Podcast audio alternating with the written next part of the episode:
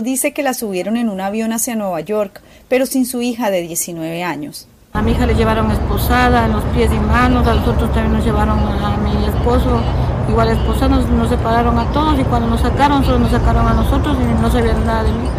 Y como nosotros preguntábamos, pero nos decían que no, ellos no saben español, no, no español, no español y nunca nos dijeron nada hasta el día de ayer que mi hija me llamó, había una llamada que le den para decirme que ya ha salido, pero pensé que estaba aquí. Dijo, no mami, estoy, me dejaron en Guayaquil. A Pilar le pasó lo mismo. La separaron de su esposo y espera todos los días su llamada para saber dónde está. Llegar a Nueva York es el comienzo de otro calvario, pues no hay espacio para alojar a los migrantes. Y luego de protestas de padres de familia para evitar que los llevaran a dormir a los gimnasios de las escuelas. El alcalde revaló la medida y este miércoles varios autobuses se llevaron a los migrantes desde una escuela en Coney Island a otra locación desconocida hasta el momento. 50% de los hoteles de la ciudad están ocupados con migrantes y aquellos con niños pequeños temen por su seguridad. Sí, nos ayudan, pero no sabemos en qué manos van a, vamos a estar nuestros niños, qué va a pasar con ellos. Según reporta el tabloide Daily News, funcionarios del gobierno local consideran usar las instalaciones de una cárcel que fue cerrada en la isla de Rikers para alojar a los migrantes. Ángela González, Voz de América, Nueva York. Escuchaste un breve informativo de la Voz de América y RCC Miria. Sol 106.5, la más interactiva. Una emisora RCC Miria.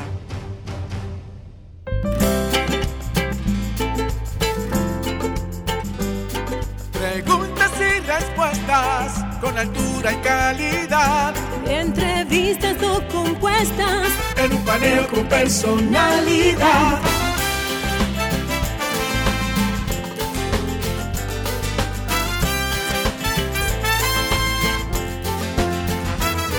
Un paneo con habilidad. Encuentro e interrogatorio. Un paneo con agilidad. Para lo importante y notorio. Un paneo sin recreo. Un paneo sin abucheo. Un paneo en su apogeo. Paneo, paneo,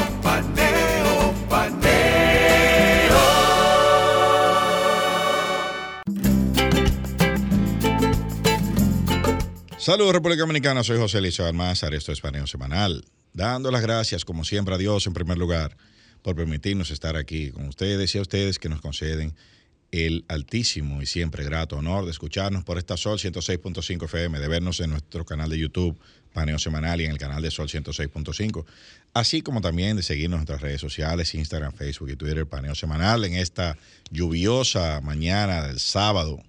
Eh, la lluvia se volvió 20 de mayo, las lluvias de mayo. se volvió un bien escaso. Eh, eh, ¿Quién diría que estaríamos rogando porque lloviera?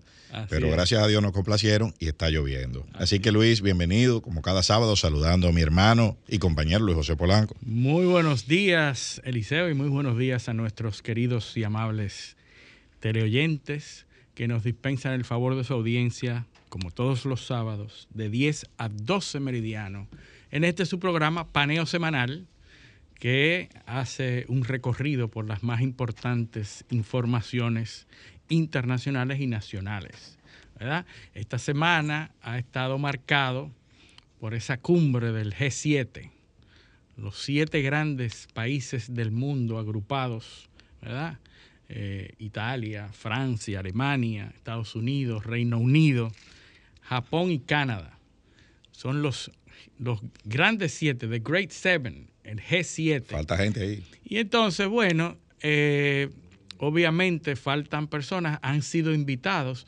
Los dos miembros de la Unión Europea forman parte, de hecho, de ese G7, siempre van, eh, von der Leyen y, y Michael, que es el presidente de la comisión. Hay uno, presidente de la comisión y presidente de la Unión. Hay, hay una, unas eh, autoridades compartidas eh, entre esas dos figuras principales en Europa, pero han invitado a otros países y adivina quién invitaron, a Zelensky. Bueno, ¿verdad? Que no es ni del G50. Ni del nada, o sea, no, de ningún G. De Pero ningún- está de moda. Bueno, es G porque, por ejemplo, Ucrania, como hemos dicho muchísimas veces aquí, eh, si lo vamos a medir por tamaño, mide 600 mil kilómetros Sí, cuadrados. sí, es más grande que Francia. de terreno, sí. Eh, ahí, ahí puede ser, ¿verdad? Y porque además reviste una importancia para los fines de esas grandes potencias, Estados Unidos Marketing. eh, y Europa, en alguna medida, Unión, Reino Unido, porque le- le- es el receptor de las atenciones o las intenciones, mejor dicho, de esos grandes países de que reciba ayuda tanto de Europa como de Estados Unidos y principalmente en armas.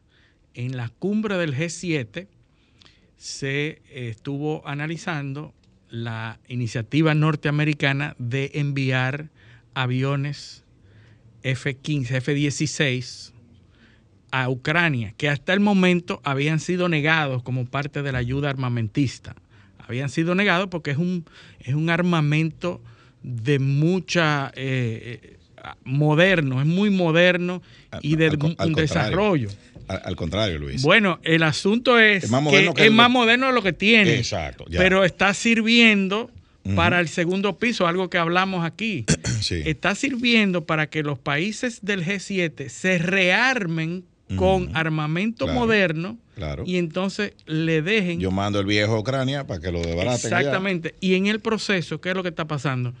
Que las compañías norteamericanas que producen armamento se están beneficiando. Sin embargo, hay, hay, hay dos, hay dos cosas ahí. Mira, esta semana estuvo, eh, estuvieron las redes alternas inundadas con una noticia de, que se produjo en el frente de, de batalla. Eh, es del uso de, una, de un armamento ruso, el misil Kin- Kins- Kinsal, creo que, que se llama. Que es Misil supersónico. hi- hipersónico. Hipersónico. Eh, al parecer, porque ya, ya, ya ni siquiera, ya los Estados Unidos no lo niegan, el, el Sí, sí, incidente. El misil alcanzó una batería antiaérea Patriot y la, la In- destruyó. no interceptable. Exacto. Se Eh, no hay armamentos que intercepten esos misiles. no, y que se pensaba que el, el- la- el- los misiles eh, Patriot eran capaces de interceptar cualquier cosa, Sí, que sí, sí, cualquier armamento ruso. Ya- pues se demostró está claro que no. una batería Patriot cuesta 500 millones de dólares. Imagínate. Eh, el- o sea, entre, entre 500 y 1000 millones de dólares. Ocho- entre 500 y 800 millones de dólares, perdón. Eh, alguien en Ucrania filmó el, el- el ataque. El, el ataque, ¿no? El incidente.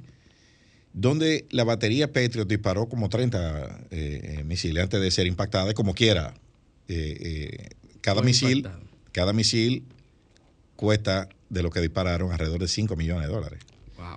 Entonces calculan los medios, eh, eso, esa, algunos analistas, que ese incidente le costó, costó alrededor de 800 millones eh, eh, de dólares. Increíble. Y que Y entonces, eso es ahora, un solo incidente. ahora, no, lo que eso destapa, porque La superioridad de un no, armamento no, ruso. es que eso es una compañía que cotiza en, en bolsa miles de millones de dólares los fabricantes del Patriot. Sí.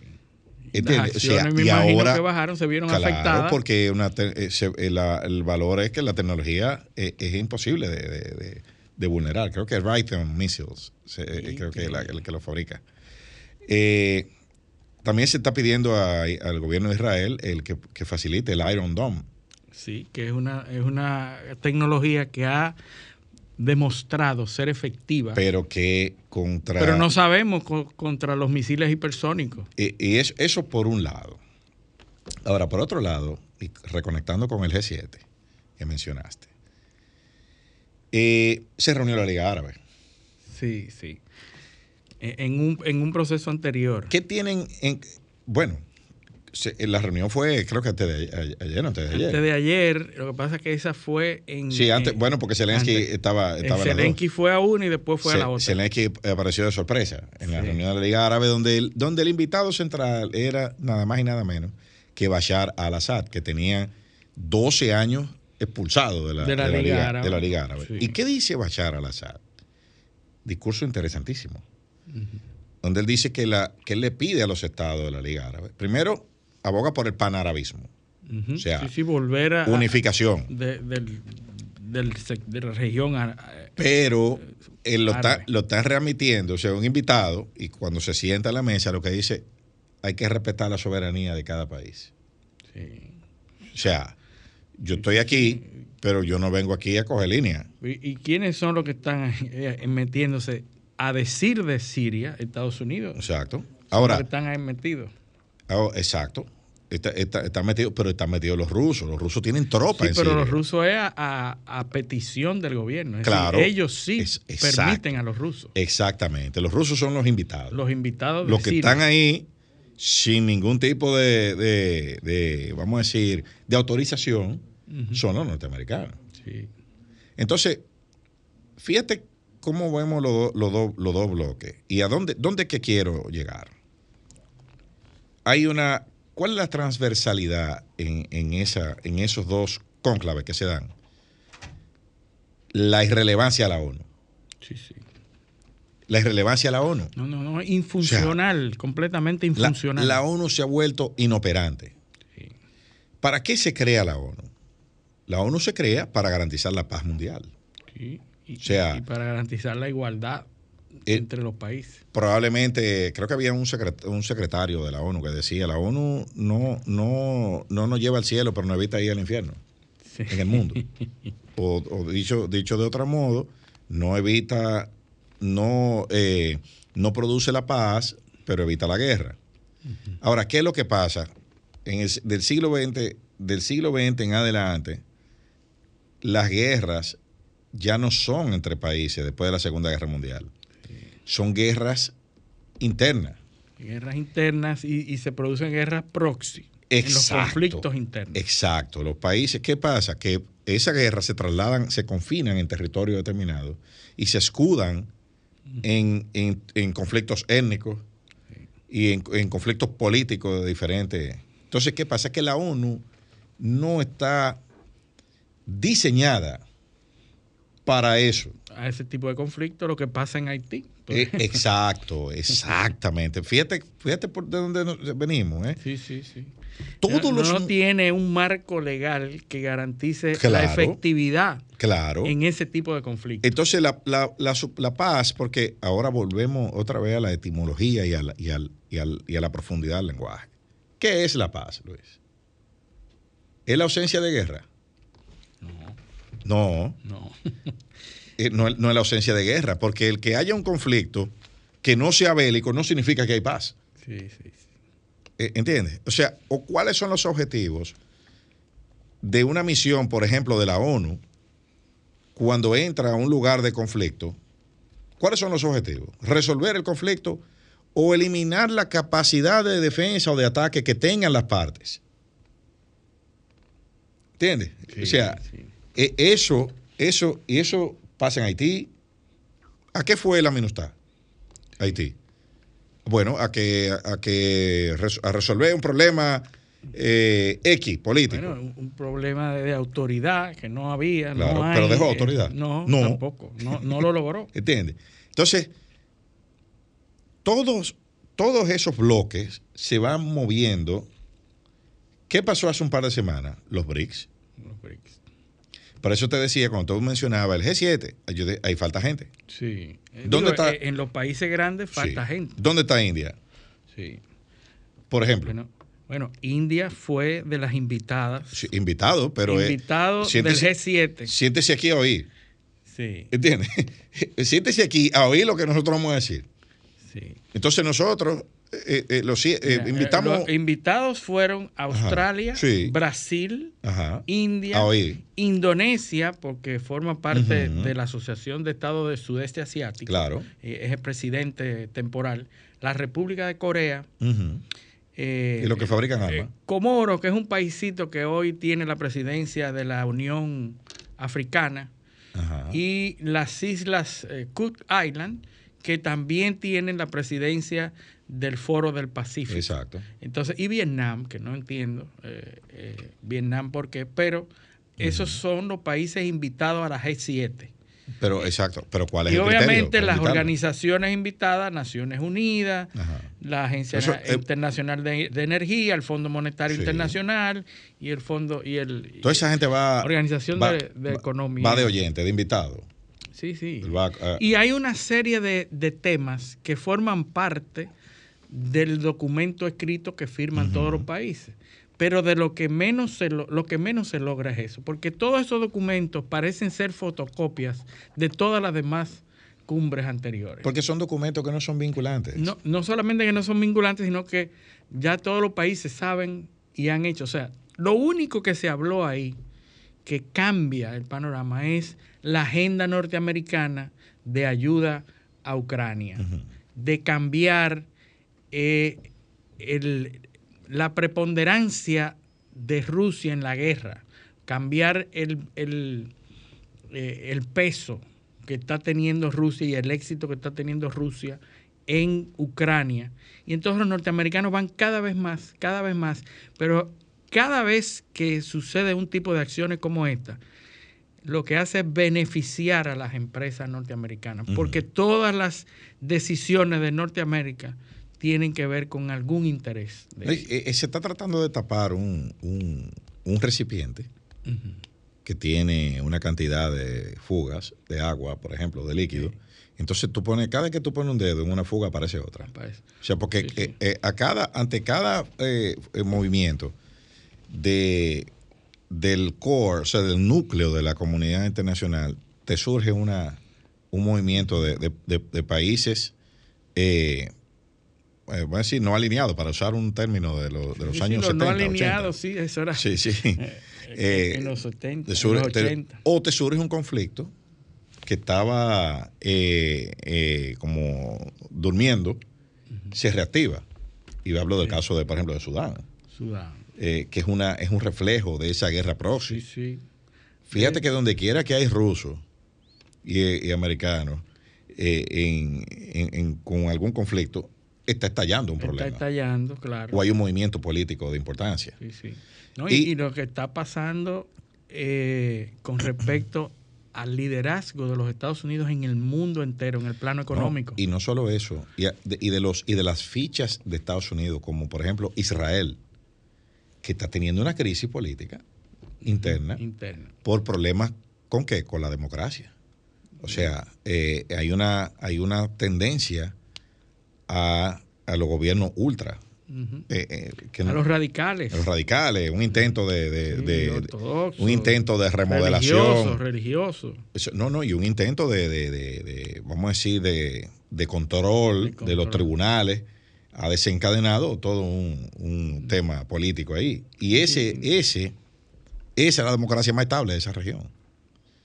Y fíjate Sí, cómo, cómo cómo, ahora ya resulta que no, que no, que hay un riesgo de que no sea así, Sí, sí. de que no sea tan estable como se pensaba.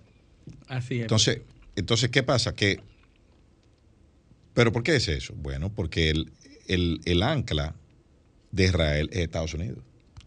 Y la democracia norteamericana tiene problemas. De, de- de- Sí, sí, eh, eh, crisis grandísima. o sea, hay problemas de gobernabilidad en Ah, Estados Unidos. No solamente eso, el problema de en Norteamérica ahora mismo es, eh, que no han podido elevar el tope de la deuda y eso trae consecuencias gravísimas para los Estados Unidos. No han podido ponerse de acuerdo para elevar un poco más el tope de la deuda en este momento de tantos gastos militares y de tantas eh, tantos egresos que está haciendo el, norte- el norteamericano en, en el exterior y no le dejan subir porque hay un techo y, y más allá no se puede endeudar el país. Mira cómo eso se conecta con lo que acabamos de decir eh, hace unos minutos de la destrucción de la batería del Patriot. Correcto. ¿Qué dicen los americanos? Dice, oh, pero ven acá. Oh, pero aquí en un día se gastaron mil millones de dólares. Así mismo, ¿eh? Oh, ¿y, y por qué yo voy a estar, por qué yo voy a estar financiando, financiando esa, eh, e- e- ese conflicto? Pero entonces, fíjate, entonces, si tú pones eso con la noticia, porque los medios están jugando un papel ahora. Sí, sí. Eh, si tú pones eso con una noticia que sale a principio de semana, que sacan unos, unos veteranos de un hotel para, eh, para albergar uno- unos inmigrantes, ese Ah, discurso sí, ultra. El discurso ultraderechista. Exacto, está diciendo, miren, lo- miren cómo están los veteranos. Sí, sí. el, el, grupo más preciado de la derecha, que son los veteranos militares. Claro. Entonces son desplazados para un grupo inmigrante, que también hay una crisis que la hablamos la semana pasada. Claro. La crisis de inmigración. Pero en el G7, la agenda que trae Norteamérica es de endurecimiento de las sanciones a Rusia, ¿verdad? Endurecer las sanciones a Rusia, pero ¿cuáles son esas sanciones? Incautar dinero de las empresas rusas fuera de Rusia. Son sanciones económicas que buscan ocupar los fondos de Rusia en una pretensión que tienen los norteamericanos de utilizar esos fondos, que son miles de millones de dólares, para la reconstrucción de, de, Ucrania. es decir, eh, eh, lo incautamos sin ningún marco legal. Claro. Lo incautamos esos fondos que ya están fuera de Rusia y lo utilizamos inmediatamente para la viabilidad de, Ucrania pero en la guerra. Pero ¿por qué se vuela? Tú te fijas, ¿por qué hablamos? El, problema de la ONU, la inoperancia. ¿Qué pasa? Rusia es de los cinco miembros permanentes del Consejo de Seguridad. Entonces tú, tú tienes que buscar tu mecanismo. El G7. El G7, tú te inventas una cuestión. Una forma de, de, de, bypassear eh, a, la ONU. Entonces, eh, entonces, ahora, ¿cuál es la realidad? Bueno, no puedo ir a la ONU y los rusos están vendiendo más petróleo que nunca. Han llegado a topes históricos. Claro. Porque ninguna de las sanciones, ningún país se hace harakiri, ninguna de las sanciones implica dejar de vender petróleo o dejar de comprar petróleo. En este claro, caso, eso es como Entonces Rusia está vendiendo más petróleo que nunca. Aquí, eso como que aquí en los en los cacicazgos o en Capcana se decida prohibir la venta de pica pica. es un producto que no se consume allá. Entonces, que, lo, que uno lo compre los otros que no pueden. Eh, ah, eh, eh, ¿tú, entiendes? o sea, Estados Unidos no quiere que compren petróleo, pero Estados Unidos tiene. Sí. Yo tengo y tengo de dónde sacar. Porque pero, nadie, nadie acepta que, se, que Rusia deje de vender petróleo. la misma Europa son los principales compradores. No, pues ya, yo hice, ya Estados Unidos hizo la paz con Venezuela. Que para traer el que le falta. Para traer. Ya, entonces ahora hay que prohibir que los rusos vendan. Tú, ves, o sea. Pero otra cosa que está pasando, Liceo, que es noticia en esta semana que acaba de pasar, es que Irán prohibió el uso del dólar en todas sus transacciones bajo pena de cárcel. Es decir, a quien vean transaccionando en dólar en Irán.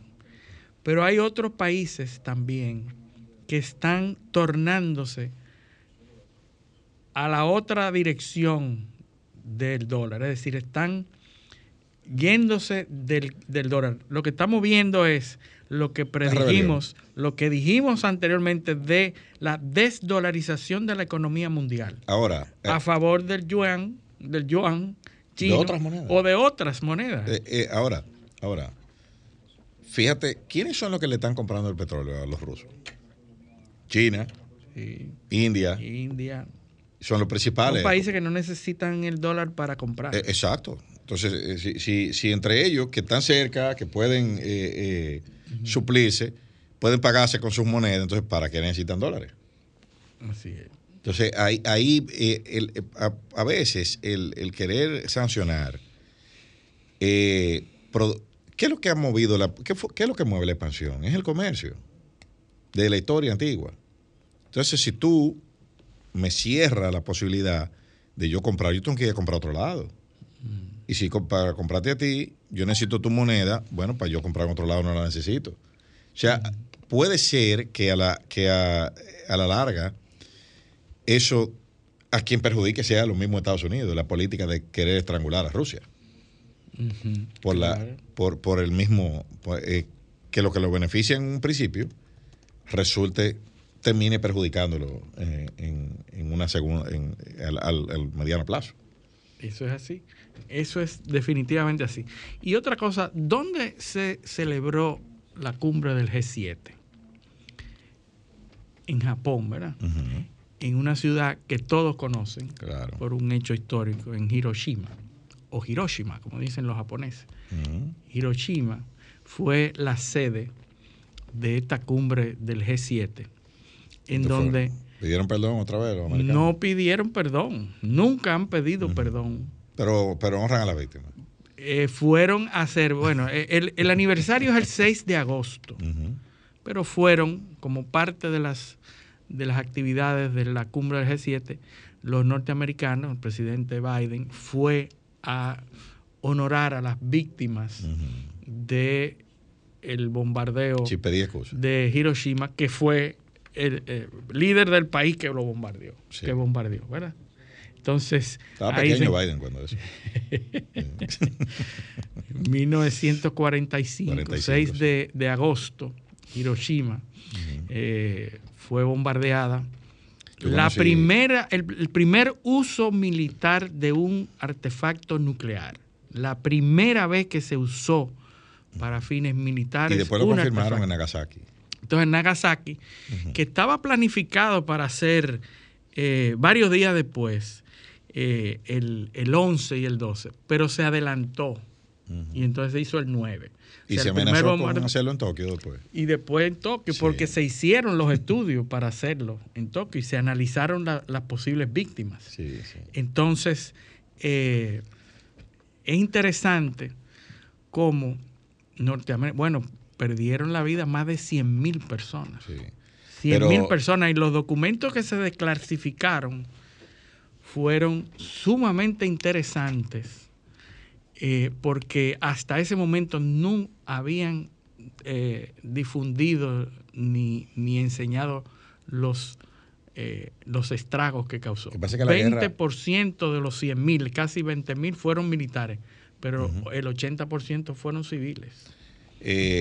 la guerra había alcanzado un, un punto que dicen, los americanos definen como un hurtling stalemate o sea, un estancamiento. Un estancamiento como está la de Ucrania. Exactamente. Entonces, y, como lo alcanzó la guerra civil en su momento en Estados Unidos, hasta que vino el, tema de la abolición. Sí.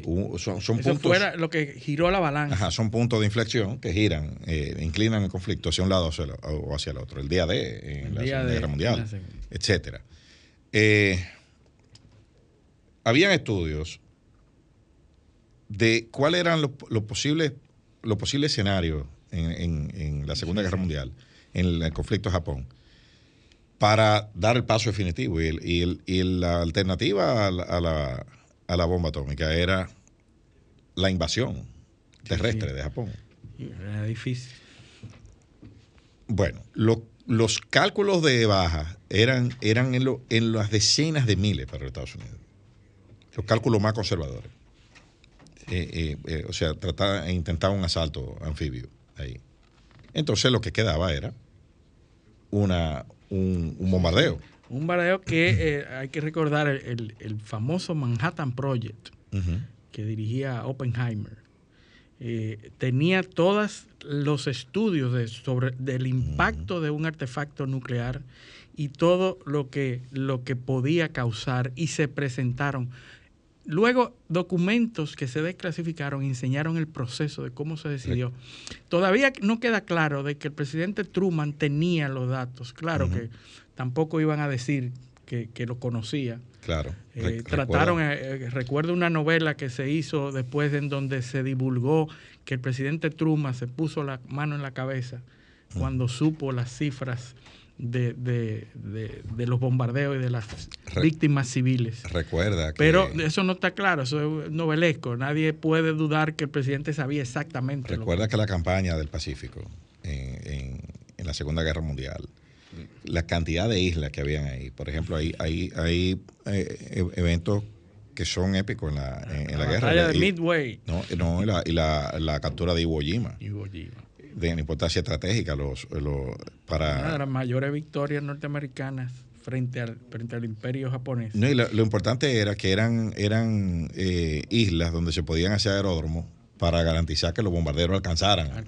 Porque el problema de Japón era que era inaccesible por la distancia. Por la distancia. Entonces primero hubo hundir la flota completa, eh, la flota naval, para quitarle la capacidad ofensiva y después entonces empecé a capturar isla por isla para tenerla, para que los bombarderos pudieran, pudieran llegar y hacer, hacer daño.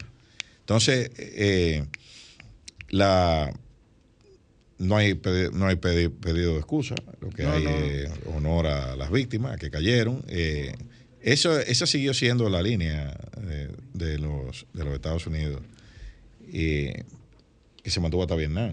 En Vietnam murieron 58 mil norteamericanos, pero murieron más de 2 millones, obviamente. millones. O sea, había, yo estaba viendo unas estadísticas en estos días a propósito del, del, de, ese, de, ese, del, de la destrucción del misil Patriot y eso, del negocio que representa. Eh, Negociazo. Por ejemplo, los helicópteros Huey. Eh, para el conflicto de Vietnam se ordenaron más de 12 mil helicópteros Huey y tumbaron casi 6 mil.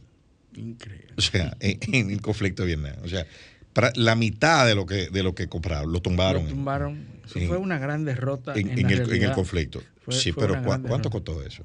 Mucho. En vidas humanas y en, dinero. Compra 12 mil helicópteros y pierde la mitad de los helicópteros. Sí, sí, en, el, eh, no, en vidas humanas sí, 58 mil. Es una vergüenza. 58 mil son muchos, pero, pero 2 millones, 2 millones y pico del otro lado.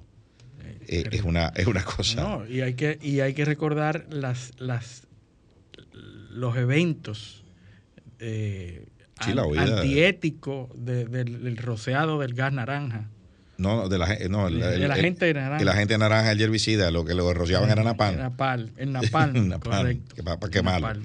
Eso eh, era pero bueno, eso, eso ojalá que la humanidad no tenga que vivir otra vez. Bueno, Rusia, tú hablabas de que la guerra se, se pone en un, en un estado de no inflexión, un punto de estático, como está la guerra ahora de Ucrania. Cuando Norteamérica habla de ceder los F-16, Rusia responde diciendo que las consecuencias pueden ser fatales para Occidente, implicando que pudieran comenzar a utilizar armamentos nucleares. y el ataque a esa batería Patriot Dice, mira, yo tengo aquí, yo tengo cosas que tú no, contra, la, contra que tú no tienes defensa. Pero bueno, eh, tenemos que ir a nuestra primera pausa. Vámonos a la pausa, esto es Paneo Semanal, no le cambien. Paneo, paneo, paneo.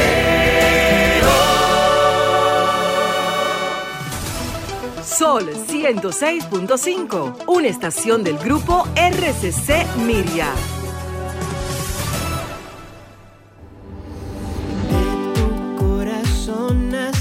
Sonrisas cuando cuidas de los que te rodean. Esa fuerza que muestras cada día irradia tu salud y tu alegría. Somos más fuertes de lo que pensamos. Si de nosotros siempre cuidamos, mi leche es sabrosa y saludable. Lo que necesitamos para levantarnos.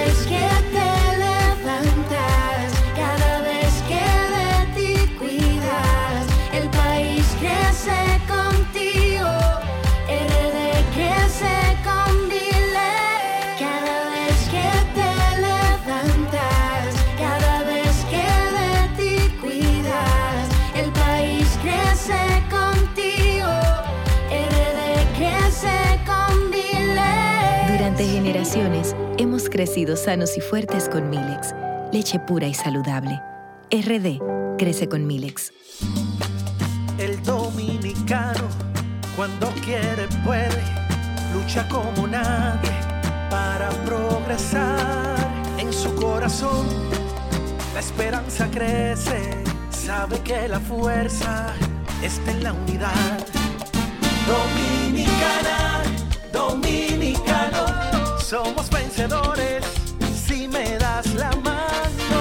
Dominicano, dominicano, pasamos del sueño a la realidad. Dominicana, dominicano, somos. La vida es como una carrera, una sola en la que cada día damos la milla extra y seguimos transformándonos, porque lo más importante no está en lo que hicimos, sino todo lo que hacemos para ser invencibles. Ban Reservas, el banco de todos los dominicanos. Tempranito cuando me levanto, que el sol me alumbre en la mañana, me tomo mi café del campo, un cristal de caña, es natural, de caña al 100%, la prefieren en la ciudad y en el campo también. Azúcar cristal de caña, naturalmente dominicana, disponible en supermercados y colmados en todo el país. Sol 106.5, la más interactiva. Paneo, paneo,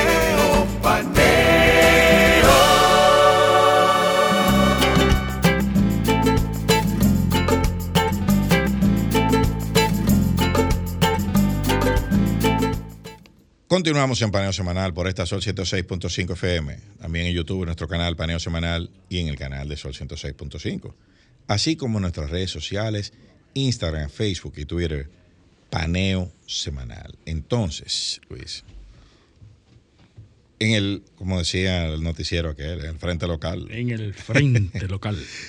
Mira, esta semana, eh, y, y está de más, no, no, nunca está de más, perdón, repetir esto que que voy a decir ahora.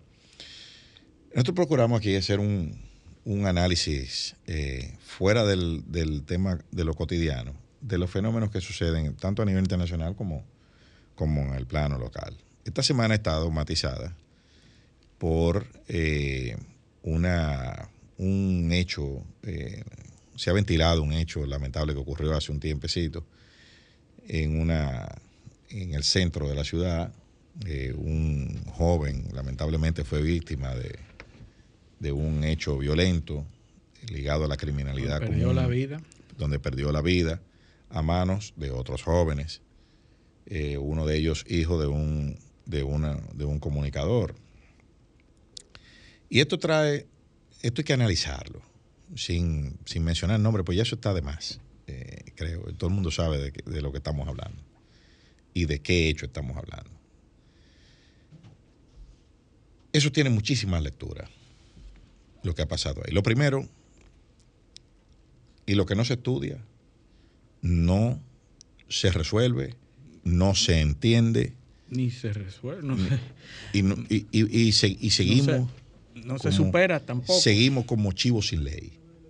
Como nos pasa con todo, como nos pasa con Haití, como nos pasa con el tema que vamos a tratar con nuestro invitado, uno de los temas como nos pasa con todo. Nosotros somos alérgicos a profundizar. Entonces. Sí, nos quedamos en la superficie siempre. Lo primero, ¿dónde sucede eso? Sí.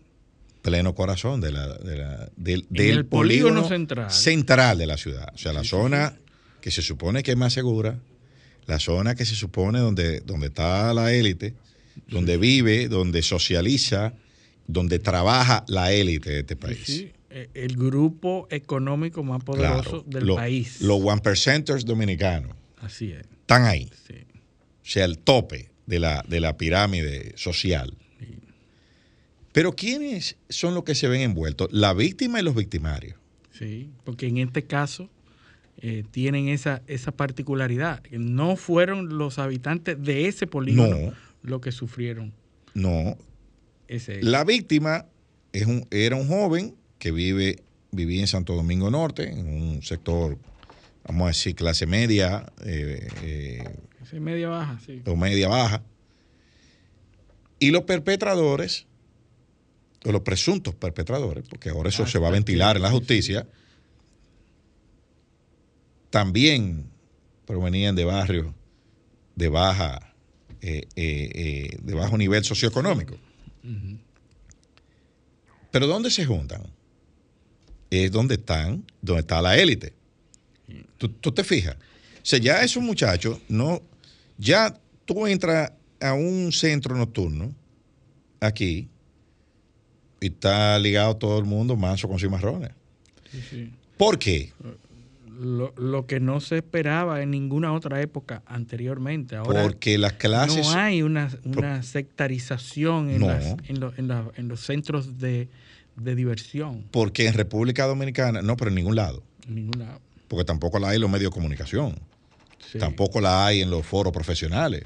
Sí. Tampoco la hay entre los abogados, tampoco la hay entre los médicos, tampoco la hay entre los, en los ingenieros, tampoco no la hay en ningún lado. ¿Tú sabes por qué? Porque ya aquí, la, aquí no hay clases sociales, aquí lo que hay son ricos y pobres. Sí. Más ricos, menos ricos. Más pobres, menos pobres. Sí, porque el concepto de clase social es un concepto marxista básicamente, que tiene que ver con, su con la relación de los grupos con los medios de producción. Es decir, los grupos, en, en, la medida en que se relacionan con los medios de producción, se producen las clases sociales. Sí, pero también, eh, es cierto, es cierto, es un concepto marxista, pero recuerda el, el concepto de Gramsci, de las hegemonías, de la, eh, o sea, de los grupos eh, intelectuales, intelectual orgánico, o sea, las clasificaciones que él hacía de la sociedad. Entonces, si tú conectas ese concepto marxista, habían características que eran inherentes a cada grupo. A cada grupo. Y los por ejemplo, separaban. Por ejemplo, los que tenían control de los medios de producción eran usualmente los más ilustrados. Sí.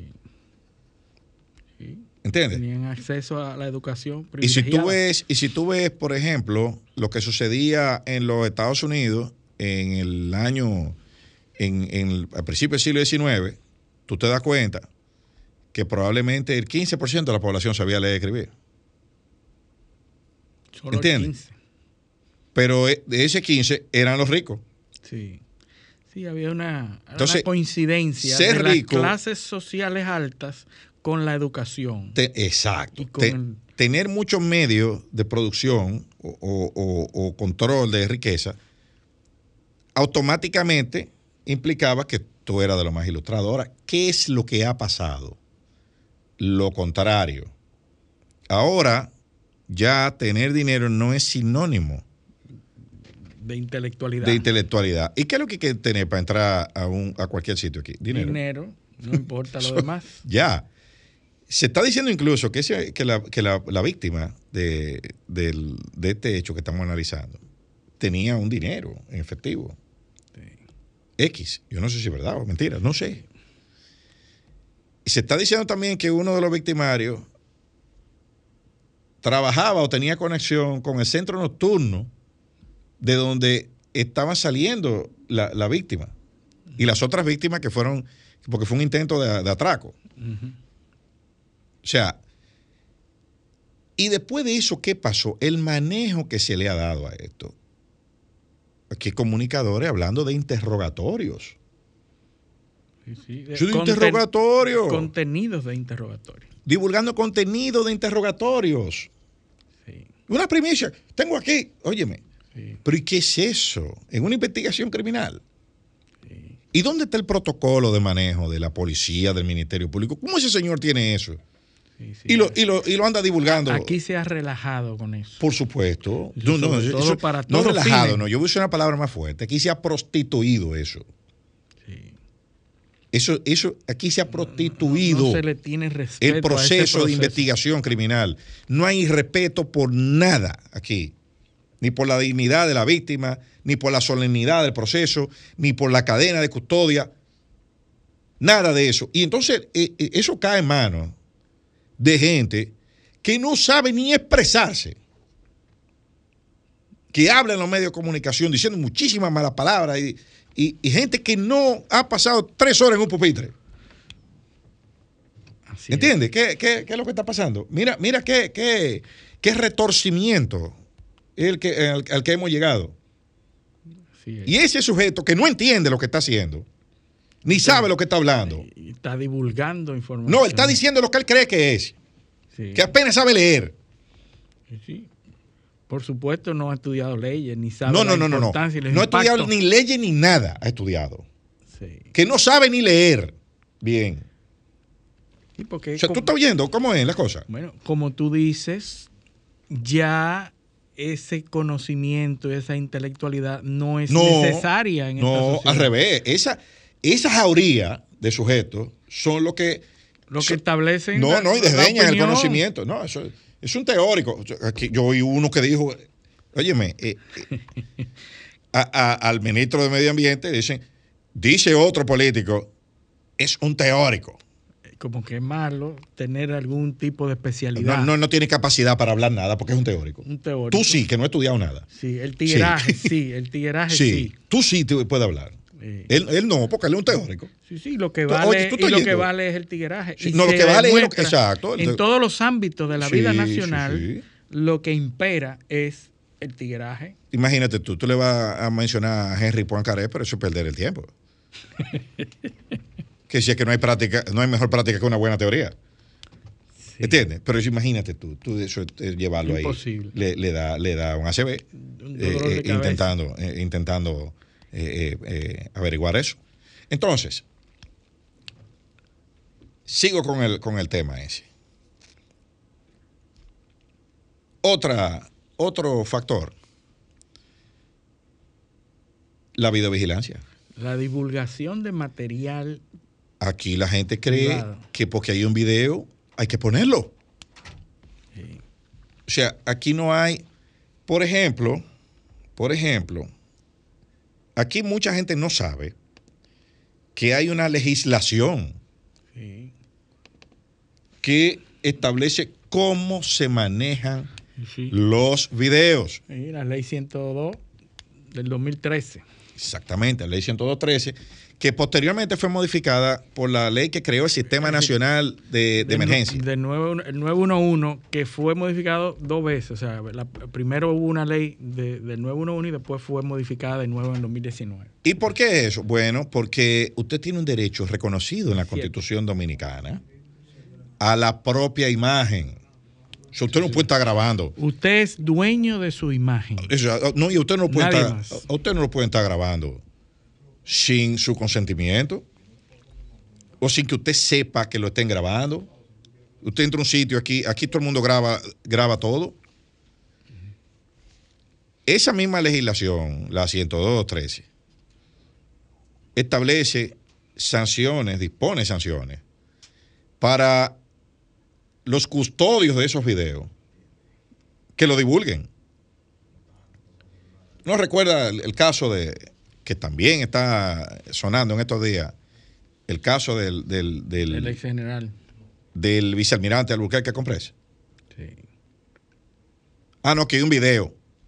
Señores, ese video estaba horas después de ese, de, de ese hecho y ese video lo tenía todo el mundo. ¿Y de dónde sacaron ese video? Ese video se ve que lo grabaron con un teléfono de una, de una pantalla. ¿Y quién lo grabó? O, o un policía o un fiscal. Sí, que era lo que tenía acceso a eso. Lo que tenían acceso al video. Lo grabó y lo difundió. Que son los mismos que graban la foto de los cadáveres. Que son los mismos que, lo- los mismos que graban todo y lo difunden. O sea, ¿tú, tú estás entendiendo la, la- la gravedad de eso. Entonces, la gente, el ciudadano, decía, decía mi profesor eh, Néstor Pedro Sagüez, que los franceses hablan francés, los ingleses hablan inglés y los abogados hablan legalés. ¿Entiendes? ¿Qué pasa? Que la gente entiende que un video, ah, no, pero eso es. Sí, sí. Pero no es solo el video. El video tiene que ser capturado, primero, de conformidad con lo que establece la ley, manejado de conformidad con lo que establece la ley y difundido de conformidad con lo que establece la ley. Si se viola una de esas tres cosas, o no se incorpora, como dice la legislación, o no se garantiza la integridad de ese video, que no ha podido ser editado, entonces ese video no ni siquiera puede ser ponderado, aunque esté la prueba estelar ahí. No se puede ver porque no sirve. ¿Por qué? Porque se contaminó. ¿Entiendes? No, y hay, hay que aclarar, porque ahorita salen diciendo lo que he oído, eh, he oído en las redes, que hay una línea para defender al, no. al vicealmirante y que los medios ya están defendiendo, lo he oído, ¿verdad? Que ese no es el caso del que estamos hablando, estamos hablando de un caso eh, conceptual en donde se vio eso. No, lo pusimos de ejemplo. en- lo pusimos de ejemplo, pero que además quizás no haga falta ni siquiera el video para saber los hechos que Claro. ocurrieron ahí. Claro. ¿verdad? Porque hay una autopsia y hay un documento legal que se produce y que pudiera ser muy revela- Sí. revelador. Lo que pasa es que aquí se habla, se habla mucho de los casos. Eh, Aquí dice, dice, dice eh, Eduardo Jorge Prats, a quien aprovecho para mandar un saludo a nuestro amigo. Dice que en la República Dominicana no se escribe novela policíaca. No, no, todos los días. Porque aquí matan uno en la mañana y en la noche todo el mundo sabe quién es. Sí, sí. Entonces no hay morbo. No, no. Eh, aquí, aquí no hacen falta. Las novelas de policía son, son, Aquí por- son demasiado. Fueron estos cuatro. No, hay falta gente. Hay falta gente. Sí. No, ese no fue.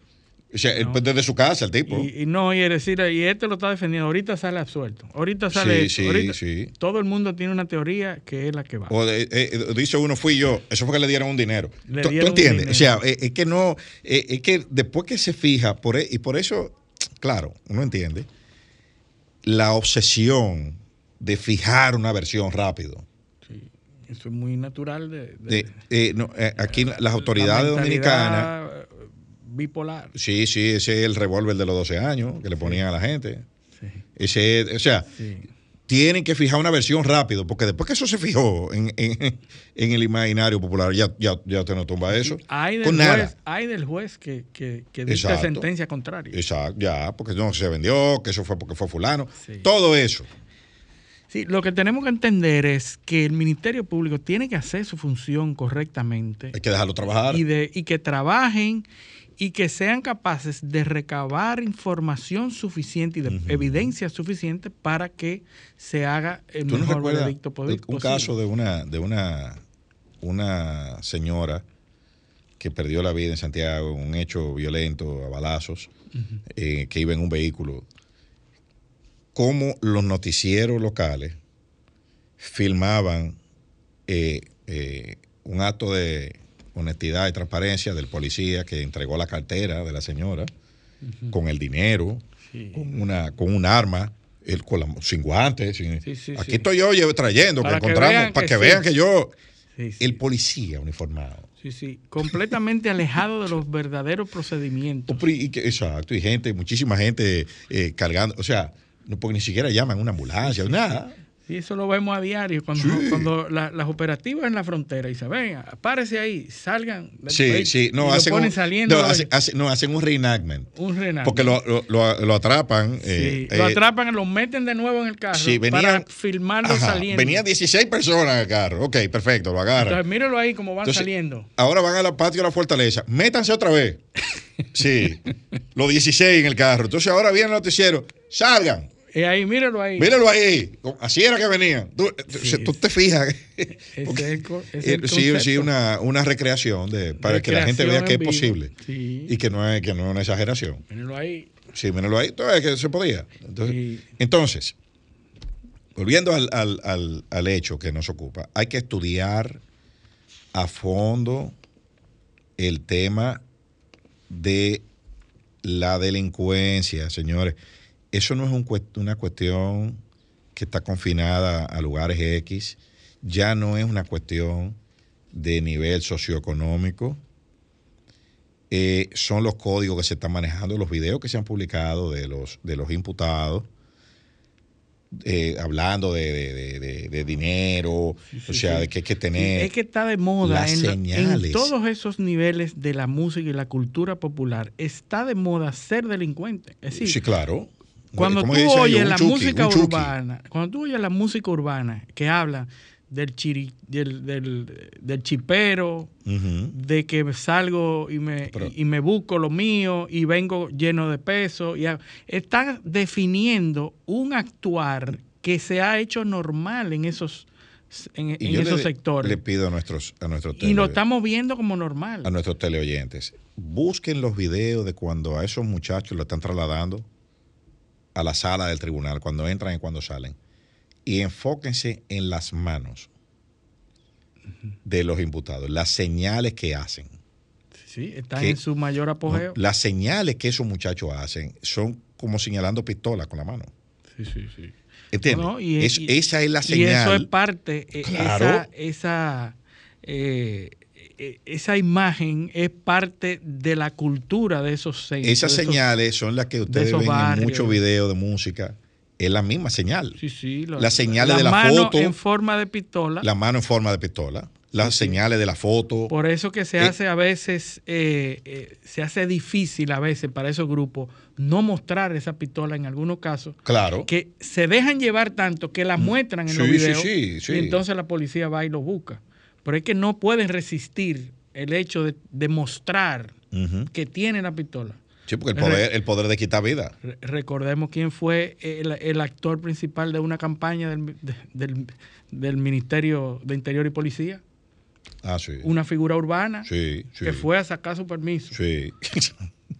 Es una contradicción increíble. No, no. eh, La- eh, el, el ejemplo más, más Nosotros- importante que, el, que el del ministro de Interior y Policía pudo encontrar. no es una cuestión de estigmatizar a nadie. No es una cuestión de, de estigmatizar más eh, la pobreza. No. Es una cuestión de que hay que entender cómo es que se están dando estos hechos.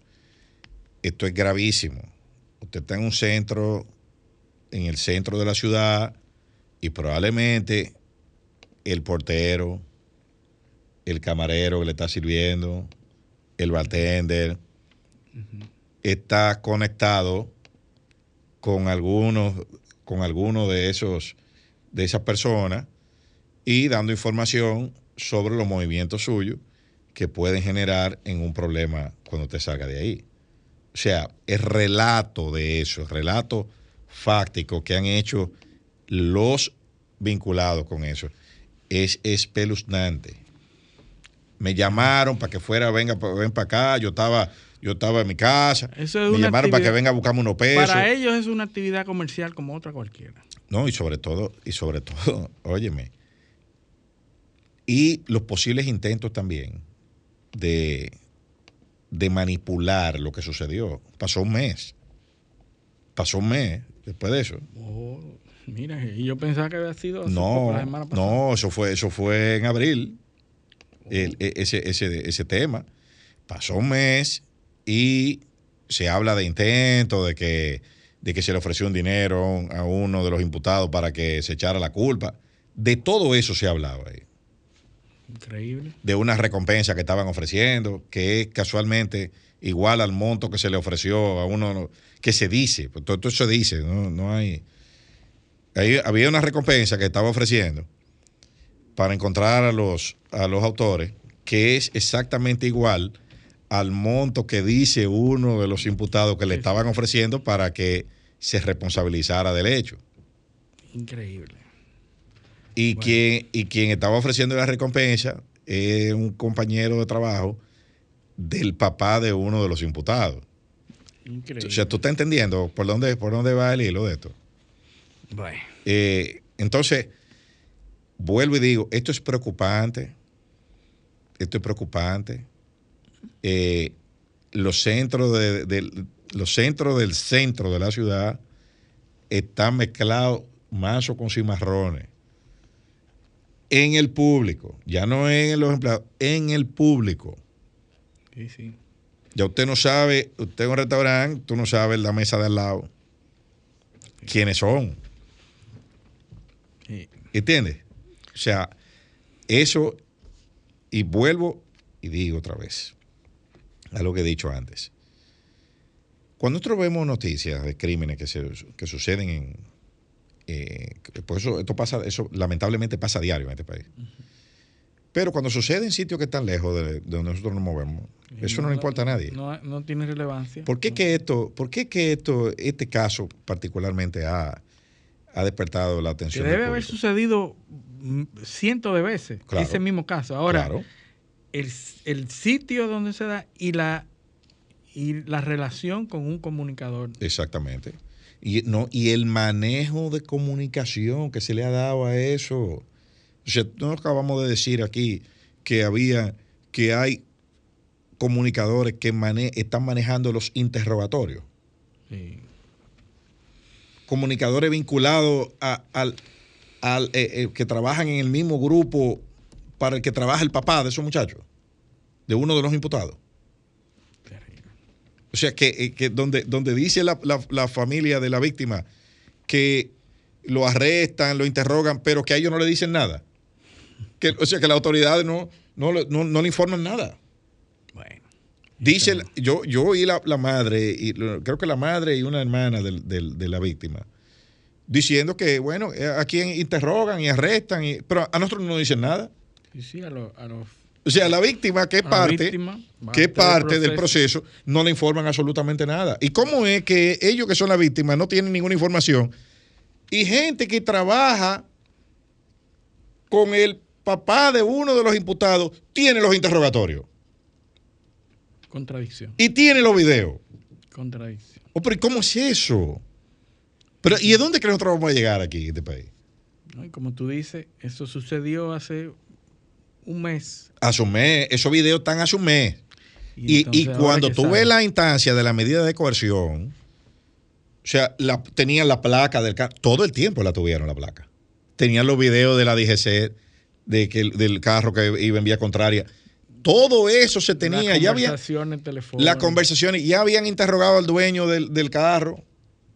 O sea, todo eso y la familia de la víctima no lo sabía, pero lo sabía, lo sabía un comunicador, lo estaba diciendo por las redes sociales, por radio, por televisión. Entonces, aquí nosotros, eh, claro, y volvemos otra vez al razonamiento primario.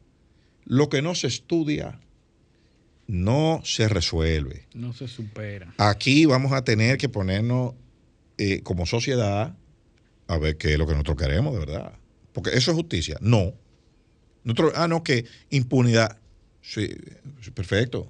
Pero eso, eso es el manejar la información, como eh, eh, la, la posible evidencia, y, y- y vulnerar todos los procesos, es también una, un, un pie de amigo a, que lo- a, a- a la impunidad y a que los procesos no se conozcan. Un sabotaje El interno. retraso, el retraso de la justicia. Sí, sí, injusticia. no, no. y Aquí, aquí eh, sucede un hecho que mandan fotos de, de los cadáveres, del dinero, de los, o sea, y eso circula sin ningún tipo de control ni de criterio. Pero bueno, que Dios nos coja confesado. Vámonos a nuestra segunda pausa. Esto es paneo semanal, no le cambien. Paneo, paneo,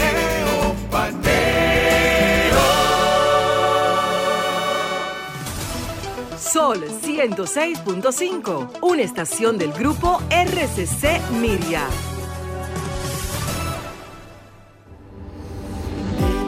corazón nacen sonrisas cuando cuidas de los que te rodean. Esa fuerza que muestras cada día irradia tu salud y tu alegría. Somos más fuertes de lo que pensamos. Si de nosotros saludable. Lo que necesitamos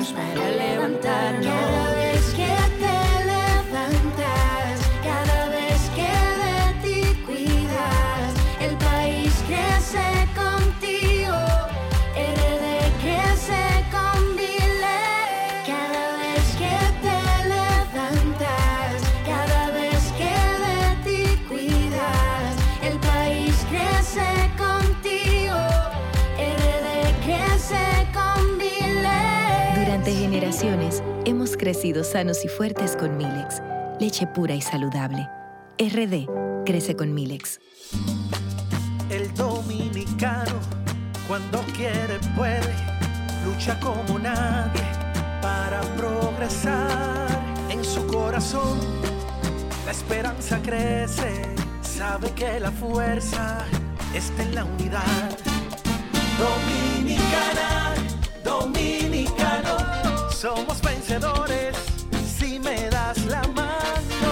Dominicano, dominicano, pasamos del sueño a la realidad. Dominicana, dominicano, La vida es como una carrera, una sola, en la que cada día damos la milla extra y seguimos transformándonos, porque lo más importante no está en lo que hicimos, sino todo lo que hacemos para ser invencibles. Ban Reservas, el banco de todos los dominicanos. Tempranito cuando me levanto, que el sol me alumbre en la mañana. Me tomo mi café del campo, un cristal de cristal de caña es natural.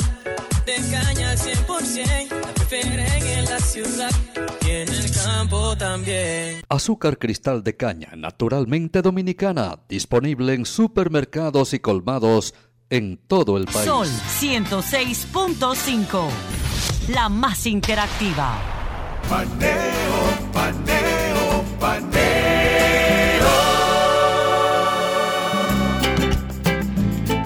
Seguimos en Paneo Semanal por esta Sol 106.5 FM, también en YouTube, nuestro canal Paneo Semanal y en el canal de Sol 106.5, así como nuestras redes sociales, Facebook, Instagram y Twitter. Paneo Semanal. Luis, nuestro invitado ya. Bueno, aquí. tenemos la agradabilísima presencia de nuestro querido amigo y hermano, el doctor Víctor Montes de Oca, que es un ginecólogo, obstetra y especialista en medicina reproductiva. ¿verdad? También es el director médico de Profert, que es un centro médico de ginecología, obstetricia y fertilidad asistida. Víctor, buenos días. Buenos días. es un placer Muy bien, seas muy bienvenido, mi hermano, de, eh, compañero Y- de la. Salle. De la Salle de mucho, mucho tiempo. No, menos, eso Muchos es el otro día. Y es, bueno, es una de las personas que más sabe aquí de, eh, voy a hacer una anécdota que dice, es el hombre que más mujeres ha preñado en este país. Sí, eso es una- un compromiso, ¿eh? De forma asistida. De ¿eh? forma- Que se entienda. Sí, sí, sí. Bueno, porque si es así, tiene- necesita asistente. Víctor, bienvenido a nuestro programa. Háblanos de, de qué es lo que te, te lleva a, a- a- a dedicarte a eso. Primero a la medicina. Yo sé que tú vienes de una familia, eh, un padre que también eh, era ginecólogo, eh, pero ¿cómo, ¿cómo se da eso de que tú te dedicaras a eso? Bueno, primero buenos días a su audiencia. Fíjate una cosa, la ginecología y obstetricia viene de mi padre, la heredé de, de mi padre que es ginecólogo, como acabas de decir. Ahora, la parte de la reproducción, yo recuerdo el día que yo abrí el periódico El Caribe y vi el nacimiento de Louis Brown. Eso fue 25 de julio del 78. Wow. Y ese fue un evento que me marcó, porque yo decía, ¿cómo es esto? Un niño, probeta, es un tubo. Y fue algo que siempre lo tuve eh, muy presente. Y desde que hice ginecología obstetricia, me incliné por la parte de la, de la reproducción. Hay que recordar el niño probeta, recuerda que fue un, fue un hecho en el, en el mundo Bueno, mar- entero. Marcó, marcó eh, todo lo que es la medicina reproductiva. Eh, fue en 1978 y de ahí a, a este entonces se ha avanzado enormemente, cuestiones que uno ni la pensaba que iban a suceder. Increíble. Y entonces, eh, eh, ¿dónde estudiaste? ¿Dónde, ¿Dónde te formaste? Yo, hice, yo hice medicina en INTEC, en el INTEC, y luego salí a Brasil, a la maternidad de Campinas, donde realicé la especialidad en ginecología y obstetricia, y luego a la Santa Casa de la Misericordia, donde hice la parte de infertilidad, la parte de reproducción, y luego me he mantenido el tiempo entero eh, eh, eh, especializándonos a tal punto que llevamos ya mm, 23 años con un centro haciendo lo que son las tecnologías de alta complejidad, como es la fertilización in vitro, la inyección intrahistoplasmática de espermatozoides. Y vamos a hacer, eh, porque a mí me gusta como situarnos. República Dominicana, a nivel eh, de, esa, de esa rama de la ginecología y de la, de la fertilidad, ¿en qué nivel estamos nosotros con respecto a, los países del área y qué tan lejos de los países de- desarrollados estamos nosotros, la tecnología? Fíjate, fíjate, por eso a nosotros nos gusta mucho compararnos y hacer trabajos y expresar lo que nosotros hacemos. Si tú te pones a ver la red latinoamericana de reproducción asistida, que es quien engloba el 90% de todos los centros que nos dedicamos a, a esto, te va a decir y te va a contabilizar cuáles son las tasas de embarazo de todos nosotros. La tasa de embarazo en Latinoamérica es de un 48%.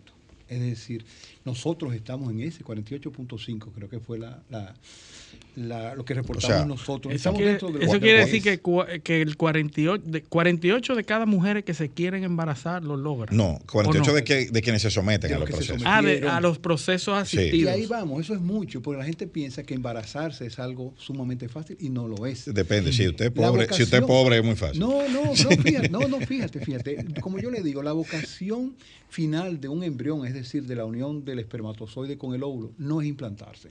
Si nos ponemos a ver las probabilidades que una pareja joven, joven, teniendo relaciones, tiene de embarazarse por mes, es un 20%. Increíble, la gente pensaría que es más. No, y tú es un ver 20 la de los medida. millones de espermatozoides que... Es un Exacto. 20%. Y no solamente, de esas que se embarazan, el 15% va a evolucionar para un aborto, es decir, lo van a perder. Entonces, el ser humano es imperfecto en la parte de, de reproducción. Y fíjate que a medida que aumenta la edad de la mujer y del hombre, esas tasas de embarazo Van disminuyendo. A los 40 años, las probabilidades que una mujer tiene de embarazarse es menos de un 5%. A los Aún, 40. aún con técnicas De forma- asistidas. de forma Ah, de forma natural, natural. de forma ok. natural. ok. ¿Y cuánto, y cuánto suben con, la, con, con, con las técnicas de, de reproducción asistida? No, lo que yo te dije, un 48%. 48, ahora bien, ok. Ahora bien, ¿qué tú vas a ver? En, si tú te pones a, a dividirlo en subgrupos, las más jóvenes, la tasa de embarazo es alta, por encima de un 55%. Si nos ponemos a ver en los programas donde tú haces ovodonación, es decir, que tú haces la fertilización y ese embrión que tú transfieres es de un óvulo donado, tú llegas a un 70% por tentativa. Ujú. Ahora, ¿qué es lo que tú estás sacando de la ecuación? La edad materna. Sí. Eso es Entonces, lo que pasa. ¿cómo, ¿Cómo es que se produce esta fertilización? ¿Qué, ¿Qué implica esta fertilización? Porque tú acabas de mencionar un óvulo donado. Eh, hay, ¿Cuál es, primero, para una pregunta previa, cuáles son las causas para que una mujer no pueda quedar embarazada? Ok, mira, hay varias causas. En el- si tomamos a la mujer como unidad de análisis, tú vas a ver la obstrucción de las trompas, es decir, que las trompas estén tapadas.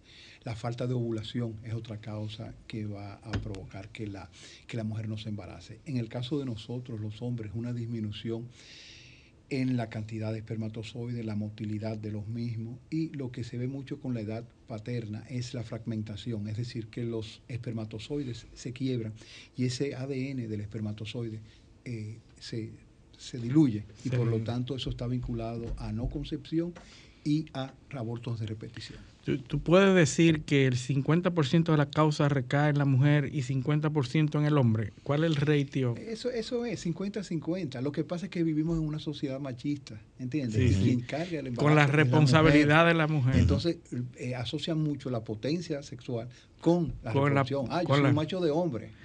La mujer es la que tiene la culpa. Cuando sabemos que no, que es una, una responsabilidad compartida. Increíble. Entonces, las lo que hace, una vez una mujer trata por un tiempo de quedar embarazada y no lo logra, lo primero que se hace es que un análisis de ambos, ¿verdad? Claro, claro. Es una de- cuestión de dos, una cuestión de pareja. Sí. Si tú tienes una pareja con 12 meses teniendo relaciones y no ha conseguido un embarazo, ella necesita buscar ayuda. Ahora bien, si tú te pones a ver eh, eh, relacionada con la edad, una mujer con 35 años debería de buscar, a los seis meses no se embarazó, tiene que buscar ayuda. Y si la mujer tiene 40 años, inmediatamente tiene que buscar ayuda, de comienza a tener relaciones. Entonces, el, lo primero que se hace es un, un conteo al hombre, un análisis a la mujer. ¿Cómo, cómo Mira, determinan cosas, cuál es, de cuál primero- de los dos? Lo primero que tú tienes que hacer es ir concomitantemente una buena historia clínica para ver causas que pudieran estar eh, ocasionando eso. En el caso de la mujer, medir la reserva ovárica, es decir, la cantidad de óvulos que esta mujer tiene. Las mujeres nacen con una cantidad de óvulos determinada. Ok. Cuando una mujer está dentro de la barriga de su madre, que la mamá tiene cinco meses de embarazo, es donde mayor cantidad de óvulos tiene, que llega a tener más o menos 7 millones. ¿ok? Ok, Al momento del nacimiento, ese número pasa a un millón.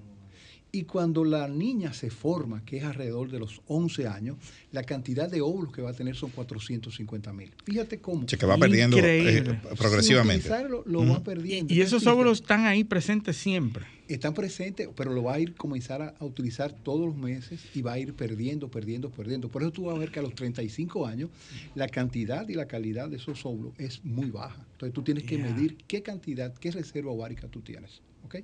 Ver cómo andan las trompas, si están permeables o no, y ver la calidad espermática de- de- del esposo. En base a eso tú te vas a decidir y vas a proponer qué tipo de tratamiento tú le vas a- a indicar a esa pareja. Bueno, usted menciona los 35 años. Eh, eh, como, como, vamos a decir, eso es como un milestone, ¿no? Uno, una- En la mujer, en En el hombre, en- en en la- la en el mujer. hombre 40-45. en la mujer. Ahora bien, eh, fíjate qué interesante, porque eso le pone, eso pone un ingrediente que hace 30 años no existía.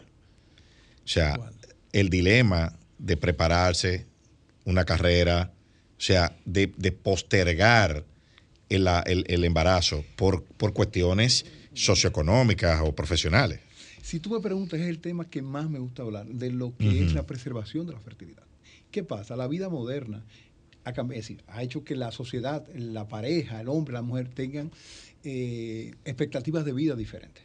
Y van postergando la maternidad y la paternidad y no se dan cuenta que el tiempo va pasando. Y que al momento que quieran tener una familia no van a conseguirlo. No, porque la biología no es, no es lineal. O sea, tú duras más, pero no significa que tú eres fértil por más tiempo. No, no, ¿Entiendes? no, no, no, no. Por eso te digo, cada Sí. una mujer, mm, 30 años, 32 años, que no tiene pareja, o que si tiene pareja no ha decidido embarazarse porque quiere seguir progresando en su trabajo, hacer maestría, lo ideal es que preserve la fertilidad. Es decir, nosotros las estimulamos y esos óvulos nosotros los, con- los conservamos, los congelamos, vitrificamos, lo que, ¿cómo se llama?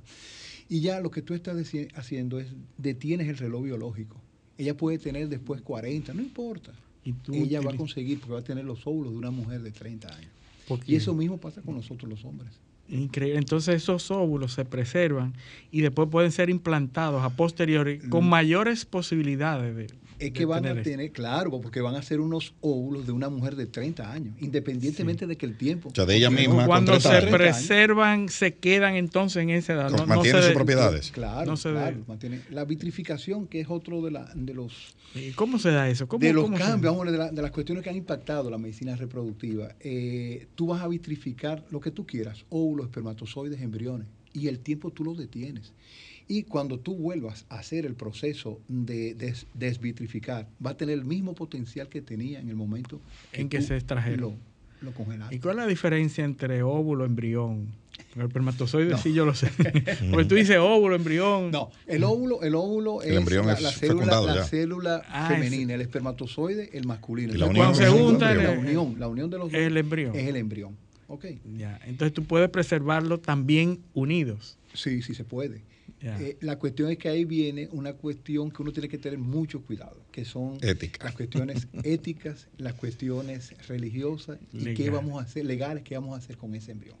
Y ahí hay un sinnúmero de cosas que pueden pasar y para que tengas una idea, en el mundo entero hay un abandono de embriones y es un gran problema que tenemos en las clínicas de reproducción. Increíble. Entonces lo, lo- Sí, claro, porque no- lo no- conservan, pero después no lo utilizan más. No, que tú, o sea, tú puedes tener 20 embriones, pero tú vas a usar uno. Luis, ¿qué es lo que pasa? Y, y fíjate, tú agarras, tú tienes una ilusión, quieres una familia, te embarazaste, ya tengo un muchacho y quiero otro y tengo un segundo muchacho, pero me quedan cuatro embriones. Víctor, yo no quiero más. Yo no quiero Exacto. más. ¿Qué vamos a hacer ¿Y con qué ellos? vamos a hacer? ¿Y qué hacer con eso? Eso, esos son, como te digo, Bueno, ahí viene campo el de- debate, el del debate de la, la ético, constitución. Sí, sí, que queremos legal. hablar de eso eh, ahorita, pero lo vamos a dejar para último. Eh, Entonces, esas técnicas que se utilizan hoy eh, han ido avanzando en el tiempo. eh, ¿Cómo han cambiado esas técnicas? Mira, eh, aquí se ha avanzado mucho. Eh, si tú te pones a ver, ejemplo, los otros días estaba viendo los reportes del año 2001. 2001 fue los otros Los días. otros días, bueno. Bueno, y tú te pones a ver, transferíamos uno, dos, tres, cuatro o más embriones. Eso a la altura de hoy, las circunstancias, te dicen que no, eso es imposible, tú transferirle a una mujer cuatro embriones. Tú transfieres un embrión, como mucho, dos embriones. Entonces, ya tú estás haciendo transferencia selectiva. Tú tienes la posibilidad, como te dije, de hacer vitrificar óvulos, de vitrificar embriones. Entonces, yo no necesito para transferir tantos embriones para lograr un embarazo. ¿Entiendes? ¿Qué yo te puedo decir? Si yo tengo tres embriones, o vamos a poner dos embriones, y yo lo hago uno más uno, las probabilidades que tú tienes de embarazarte son muy altas. Estamos hablando por encima del 70%. Ahora, si yo te pongo esos dos embriones, yo no te estoy aumentando el chance de embarazo, yo lo que te estoy es condenando a un embarazo múltiple. Ah, porque se puede dar entonces. Claro. Y Sí, es claro, pues son- frecuente, ya- es, ya es son- son- frecuente, eh, en fertilización es frecuente los embarazos múltiples. Sí, lo que son frecuentes, anteriormente eran frecuentes los mellizos y los trillizos. En la actualidad tú vas a ver que lo que tenemos mucho son los mellizos. Vamos a tenerlo por un tiempo, porque vuelvo y te digo, es muy difícil tú cambiar la mentalidad de tú transferir un único embrión. Es decir, tú tienes que confiar mucho en ti, confiar mucho en tu laboratorio, tienes que orientar a las personas para que tengan una idea.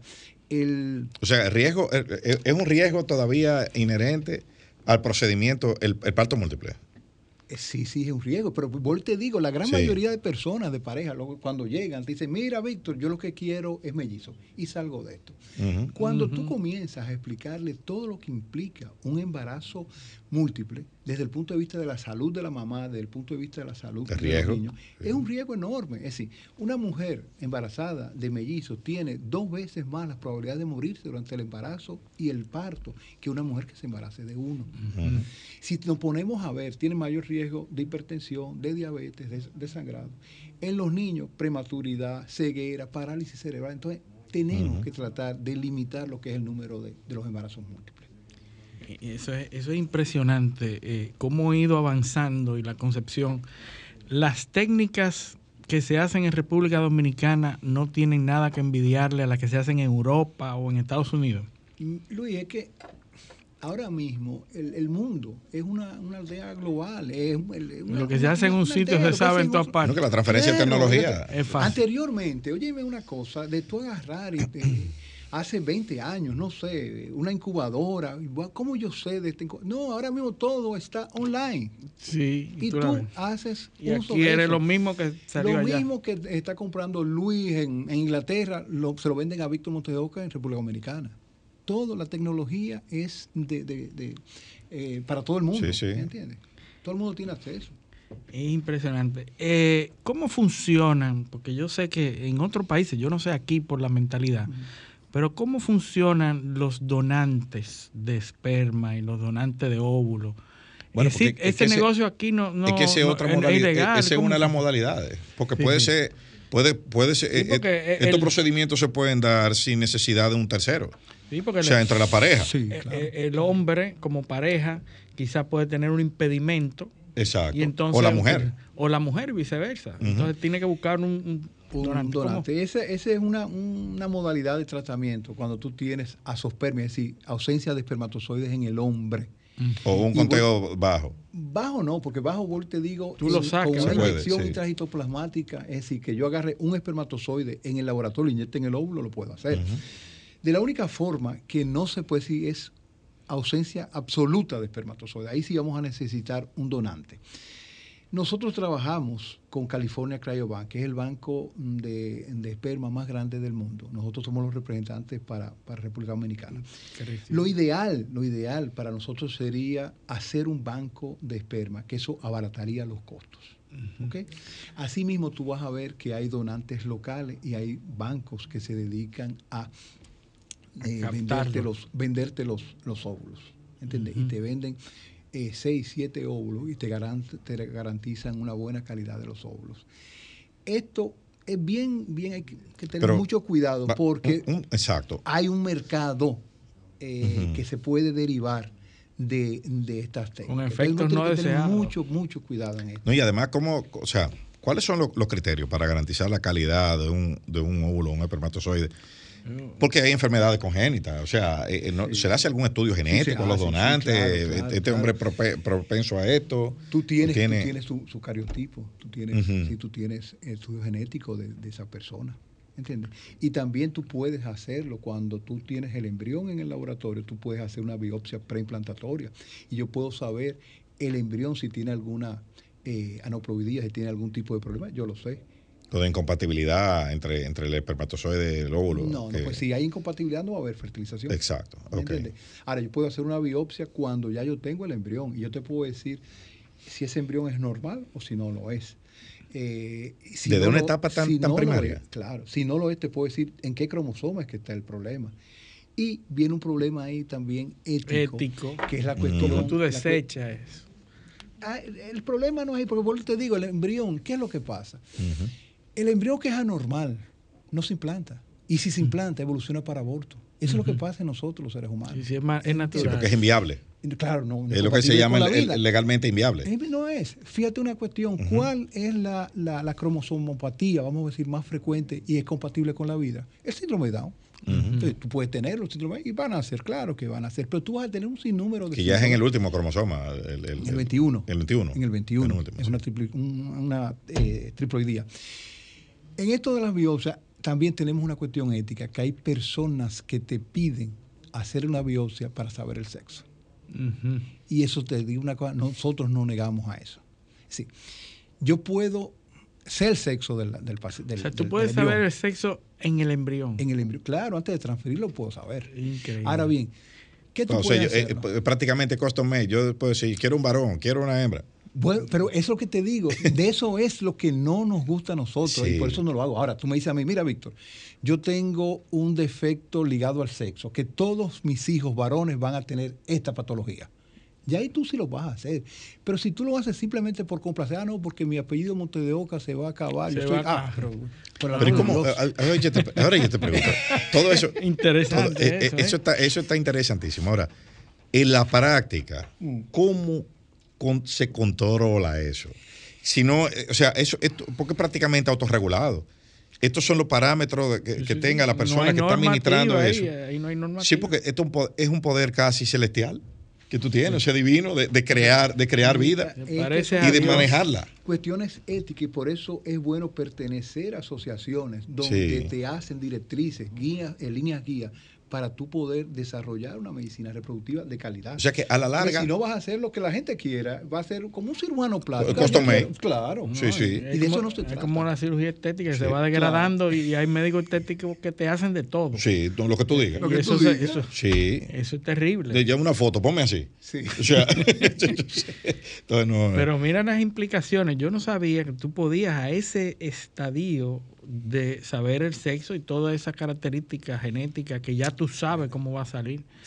Eh, y, y se puede hacer. Y entonces hay, tú has tenido pacientes que te han pedido, mira, eh, ese va a ser hembra, yo no, vamos a esperar, yo quiero el varón. Te lo piden. no, o- o tenemos varios. Mira a ver cuál, cuál es varón de eso.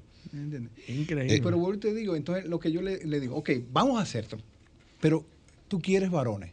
Y si todos salen hembras, ¿qué tú vas a ¿Qué hacer? va a pasar? Ah, Víctor, pues yo no sabía que era así. Ah, pero es así. Ah, no, pues entonces no. Y ahí ya comienza la cuestión. Lo que, lo que tú tienes que, que educarlo. ¿no? ¿me guiar a tu Claro. paciente. En, en- en sentido general, ¿qué, es, qué, qué- qué tan importante es el embarazo para una mujer? Lo que tú has sentido, de acuerdo a tu experiencia. Eh, estamos viviendo una época en donde, lo hemos comentado en este programa, el descenso de la natalidad en Europa, en, en Asia, en todos esos países está Y- y- decreciendo vertiginosamente Y en ciertas, la natalidad. y en ciertas franjas socioeconómicas Mucho dominicanas. más, mucho más. No, no, no. Y aquí también. Sí. En ciertos niveles socioeconómicos, Pero- aquí hay un descenso de la natalidad. descenso, eh, pero Sí. hay un- descenso eh, deseado, es decir, Lógico. decidido. Por la postergación Sí, a la maternidad, por lo que estamos hablando. Porque le está dando más importancia a la vida más, profesional, etcétera. Yo te, voy a hablar a, a la criolla, como dicen. Mientras, mientras, mientras más el nivel de vida en, en este país de algunos se parece más al de cualquier país europeo o un nivel de vida eh, eh, eh, alto en Estados Unidos, se pare menos. ¿Es así o no? Sí, es así. Pero es una cuestión educacional. Claro. Es decir, tú sabes. eh, conoce los métodos anticonceptivos, conoce de las técnicas y también no vas a tener niños simplemente por tenerlo. Fíjate que yo creo que la, la media de, de- de- anda en 1.8, en dos eh, niños por, por familia, por pareja en la, en la Ujú, actualidad. No, no, no, no, la, la de aquí es 2.4. 2.4 por ahí. Lo que te digo, pero si tú te pones a ver en países europeos, está muy por debajo del 1. Bueno, lo que pasa es que la, la- la tasa de reemplazo es 2.3 para que la población no Se se, te- mantenga. eh, no, eh, se mantenga. Claro, hay fenómenos externos de corrección y, y distribución de población que es la migración. Claro. Nosotros tenemos un tema eh, de migración, pero también lo tienen los Estados Unidos. Sí. Los europeos lo tienen también porque tienen eh, inmigrantes Pero africanos, nosotros está asiáticos. compensado, ¿eh? No, claro, claro, sí. Sí, mira, Sí, tú lo, tú lo dices y pues eso, eso lo hemos analizado. Recuerda, recuerda que los Estados Unidos, que es el principal receptor de dominicanos que emigran, te da entre 30 y 40 mil visas de reunificación familiar. Esa gente se va de aquí. Sí, sí. Los que reciben la visa de reunificación se va. En Europa, Emigran. a Europa, más o menos la mitad. Vamos a hablar, ponte 15 mil, vamos a poner. Son 50. Más los que se van ilegalmente, más los que se van con visa de paseo. O sea, tú estás hablando que se van 70 mil personas al año de aquí. Y aquí hay 100 140 mil partos. Sí. ¿Entiendes? O sea, de cada dos que nace, se va uno. Sí. Tú- tú- o sea, fíjate, nosotros Pero somos... fíjate que nosotros tenemos también gente que viene a París. Por eso, parir. pero por eso. No, no, los, ¿Sí? 100, los 130 mil, 140 mil partos que hay aquí, es contando eso. Sí. Que no todos se quedan. O sea, porque paren 25 mil de ellos. Pero se- la, la mayoría se va, Algunos vuelve, van, algunos algunos van, vuelven. Pero lo que te digo es que de cada dos que tú, ves- tú vas a la maternidad hoy y ves dos, hay uno que está yendo. Sí. Y están, están haciendo uno, pero se está yendo otro, a trabajar y mandar dólares. Pues por eso que las remesas van, van para arriba todos los años. Porque que estamos, nosotros somos exportadores de gente. De Entonces, gente, claro. e- esos fenómenos, eh, y, y caímos en, la- en el tema de la demografía, eso lo vamos a tratar más profundamente en el próximo bloque, pero, pero las sociedades occidentales, las más avanzadas, eh, tienen un problema de reproducción. Sí. Por ejemplo, España, pues, lo mencionaste, tiene un tema gravísimo eh, que lo han estado corrigiendo, como acabamos de decir, con la migración. A tal punto ya que en 2030, está ahí mismo ya, siete años, más del 45% de los niños y jóvenes españoles van a tener por lo menos un papá extranjero. Increíble. ¿Entiendes? O sea, eh, eh, fíjate por donde, cuando, cuando en la inteligencia artificial tú lo pones, ama un español, Te van O sea, a buscar. Lo está poniendo con colorcito ya. ama un español, ya no es un blanco, es un rubio. eh, Sí, sí. ya es un tipo que se parece a, a- eh, parece un, un- más un, un latino. Un latino. ¿Tú ves? Entonces, eso está cambiando el- el- el- el- la composición. Y es, y es en gran medida, hay un, había un video de eso de, de- que circula en las redes sociales en estos días, de un español, diciendo, el problema no es que nosotros somos eh, racistas ni xenófobos, lo que pasa es que yo tuve mi primer hijo a los 35 años. Fulano de tal, que es migrante del norte de África, tuvo el primero de él a los 15. Sí, sí, sí. Cuando yo tuve el primero mío, ya el de él tenía 20. Y ya él tenía un nieto. En la tercera generación se multiplica por 10. No, que ya, ya él tenía un nieto. O sea, cuando el tipo está teniendo, el, el español está teniendo el primer hijo, ya el otro tiene un nieto. Sí, sí, Y cuando el hijo del español va a la, eh, termina, ya el otro tiene Ya, un bisnieto. ¿Tú, tú te entiendes? Que eso. Ahí que tú hablas de España, tú sabes que España es el país del mundo donde, donde se hacen más ciclos de reproducción asistida con óvulos donados. Ah, bueno. Pero mira qué interesante. Pero tenemos que irnos a, a- a una pausa. Pero ahora vamos, vamos, vamos a hablar de eso, de la demografía y de cómo está, cómo, cómo se va, cómo va a impactar este tipo de, el uso de este tipo de técnicas en la sociedad dominicana. Nosotros conocemos. Y hablemos en la- el próximo segmento del asunto de la vida. ¿Dónde Oh, claro, comienza la vida? claro, ¿Qué es lo que es un él- individuo? él no se va a ir. ¿Dónde comienza eso? Víctor no se va a ir de aquí sin que lo pongamos entre las Ese- cuerdas. ese es un tema controversial. ¿eh? bueno, pero vamos a, nuestra, a, a la pausa. Esto es paneo semanal, no le cambien. Paneo, paneo,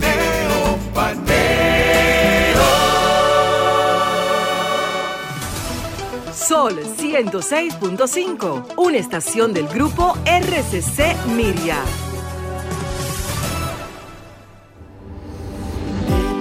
corazón nacen sonrisas Esa fuerza que muestras cada día irradia tu salud y tu alegría. Somos más fuertes de lo que pensamos.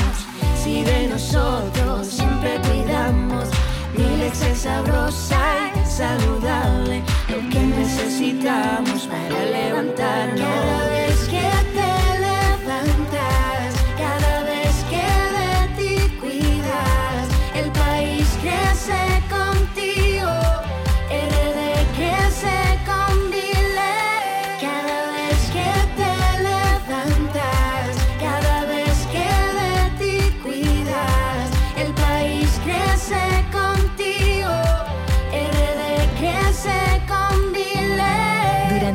generaciones hemos crecido sanos y fuertes con Milex, leche pura y saludable. RD crece con Milex. El dominicano, cuando quiere, puede, lucha como nadie para progresar. En su corazón La esperanza crece, sabe que la fuerza está en la unidad.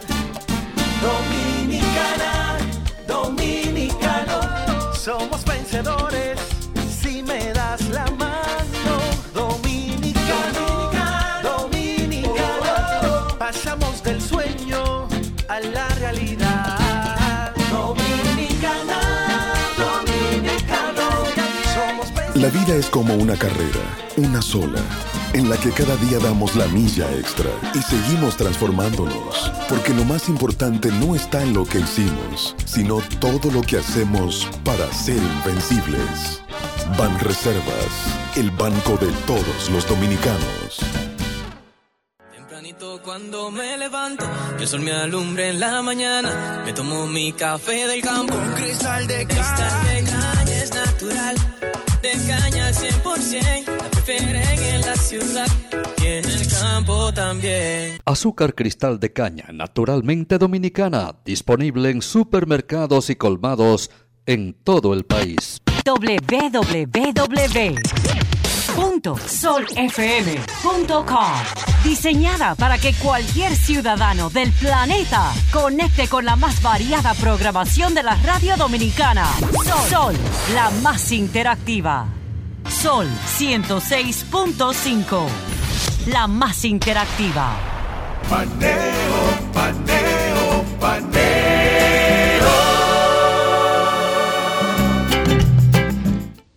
Seguimos en Paneo Semanal por esta Sol 106.5 FM. También en YouTube, nuestro canal Paneo Semanal y en el canal de Sol 106.5. Y en nuestras redes sociales. Facebook, Instagram y Twitter, Paneo Semanal. Entonces, Bueno, estamos con el doctor Víctor Monte de Oca, que es un obstetra, ginecólogo, especialista en medicina reproductiva. Para los que sintonizaron tarde. va- vamos, vamos a empezar con una pregunta que es la que la madre de todas las otras. Estamos hablando de un hombre que es fertilidad. ¿Cómo se cuenta un embarazo? O sea, el tiempo de embarazo de una, de una mujer. ¿A partir de cuándo? ¿Cómo es? Mira, ¿Y la- por qué? la- ¿Y por qué? Se miden en meses lunares a partir del primer día de la última menstruación de la mujer. Ok. Serían 280 días más o menos. ¿Qué va a pasar y qué tú puedes? Las mujeres pueden ovularte a mitad de ciclo. Una mujer que tenga un ciclo de 28 días, más o menos un treceavo, catorceavo día, de, es que ya va a, a ovular. Entonces, ¿qué tú tienes que contar? El embarazo es viable a partir, bueno, es a término, escúchame, a partir de las 37 semanas, de 37 a 42. Entonces tú tienes ese margen para tú desembarazar. Hay cinco a una semanas que- persona. que- que Sí. puedes hacer. O sea que, que el conteo es eh, más o menos empírico, ¿no? Es un conteo Arbitrario. arbitrario. Por eso te digo, exacto. por eso yo tengo mi margen de 37 a 40. ¿Tú sabes por qué te hago esta 41. pregunta? Porque todas las regulaciones que tienen que ver con el- los temas de reproducción y derechos reproductivos eh, se cuentan a partir de las semanas de gestación, que parten, como lo acaba de decir, de un punto arbitrario que se ha fijado de forma empírica por la, por la práctica y la experiencia. Que los embarazos se siguen contando, paradójicamente, hoy en día como se contaban hace 70 años, 60 años, ¿verdad que sí? Sí, lo mismo. eso, eso sigue igual. De la, de la Eso- fecha de la nosotros hemos mandado gente, eh, hemos mandado nave a Marte y seguimos contando eso de igualito. O sea, eh, eh, pa- para, que, para que tengamos una idea de, de- de cómo vamos, muy adelantado en una cosa y la otra se queda. Entonces, sobre ese conteo arbitrario y sobre esas técnicas que yo no, yo, yo no, yo, yo- no sé de eso. ¿eh? Sabemos que no. Eh, eh, es una cuestión de lógica. Sobre esos criterios que fueron fijados arbitrariamente, cuando la ciencia estaba en unos niveles mucho menos eh, avanzados que ahora, se están tomando regulaciones y decisiones y hay unos debates que encienden las pasiones en todo el mundo. Tú, tú estás hablando del aborto. Sí, los De- derechos de- reproductivos, vamos a decirlo más bonito, más bonito. Derechos reproductivos, porque la palabra, esa palabra Aborto trae polémica. Sí, no, no, sí, polémica. Y, y- y no necesariamente es así. ¿Por qué? Porque esto viene, eh, eso, esto es muy, eh, es delicado porque es, eh, eh, si se quiere decir, no, si se quiere decir no, es la garantía de la existencia de la población, de cómo cómo, cuándo eh, y, y quién tiene la carga. Cuando hablamos del feminismo, hablamos de la ética del cuidado. Usted lo dijo ahorita, la mujer es la que tiene la carga. ¿Por qué? Porque hay una cuestión que es la ética del cuidado. Quien, quien cuida a, lo- a los más vulnerables Hay un hecho incontrovertible. eh, es eh, la mujer. La y de hecho, por eso es que el feminismo eh, es malentendido. La gente, el, feminismo, la gente entiende que el feminismo es la antagonización con el hombre. Y no es eso, es la valorización de- de la- del, de la- del aporte de cada quien. La cosa está llegando mucho más lejos. Ya Claro. no se sabe lo que es mujer. Eh, No, bueno, eso es, sí, sí. Ahí se define mujer, eso es un Imagínate la, eh, eh, la- eh, eh, que Tanya Brown Jackson, jueza de la Suprema Corte de Estados Unidos, En su en, hearing, en la, en la audiencia en del Congreso, audiencia. le preguntan, defina el término mujer. Y ella dice que ella no lo puede definir. Sí. Porque eso es un tema que puede ser sujeto de controversia si ella era eh, finalmente seleccionada como... O sea, defin- no se puede definir.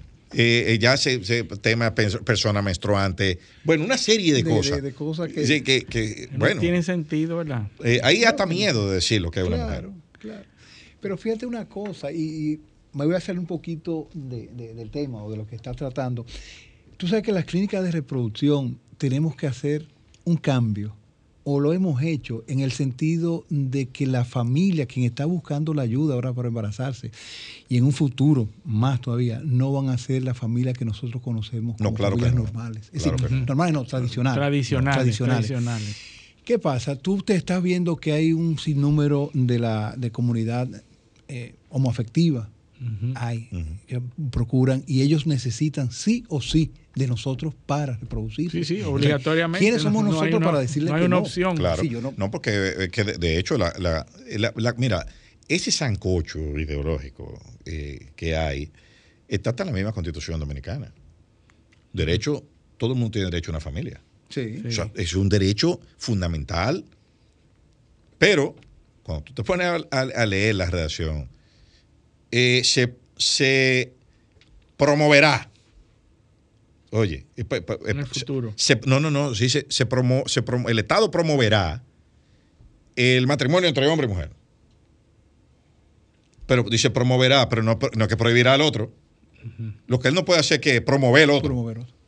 ¿Entiendes? Pero no, lo- no los. No, no lo prohíbe. No lo prohíbe. Porque te dice arriba que todo el mundo tiene derecho a, a una familia y que el matrimonio es la unidad, eh, eh, eh, eh, vamos a decir, primaria de conformación de familia.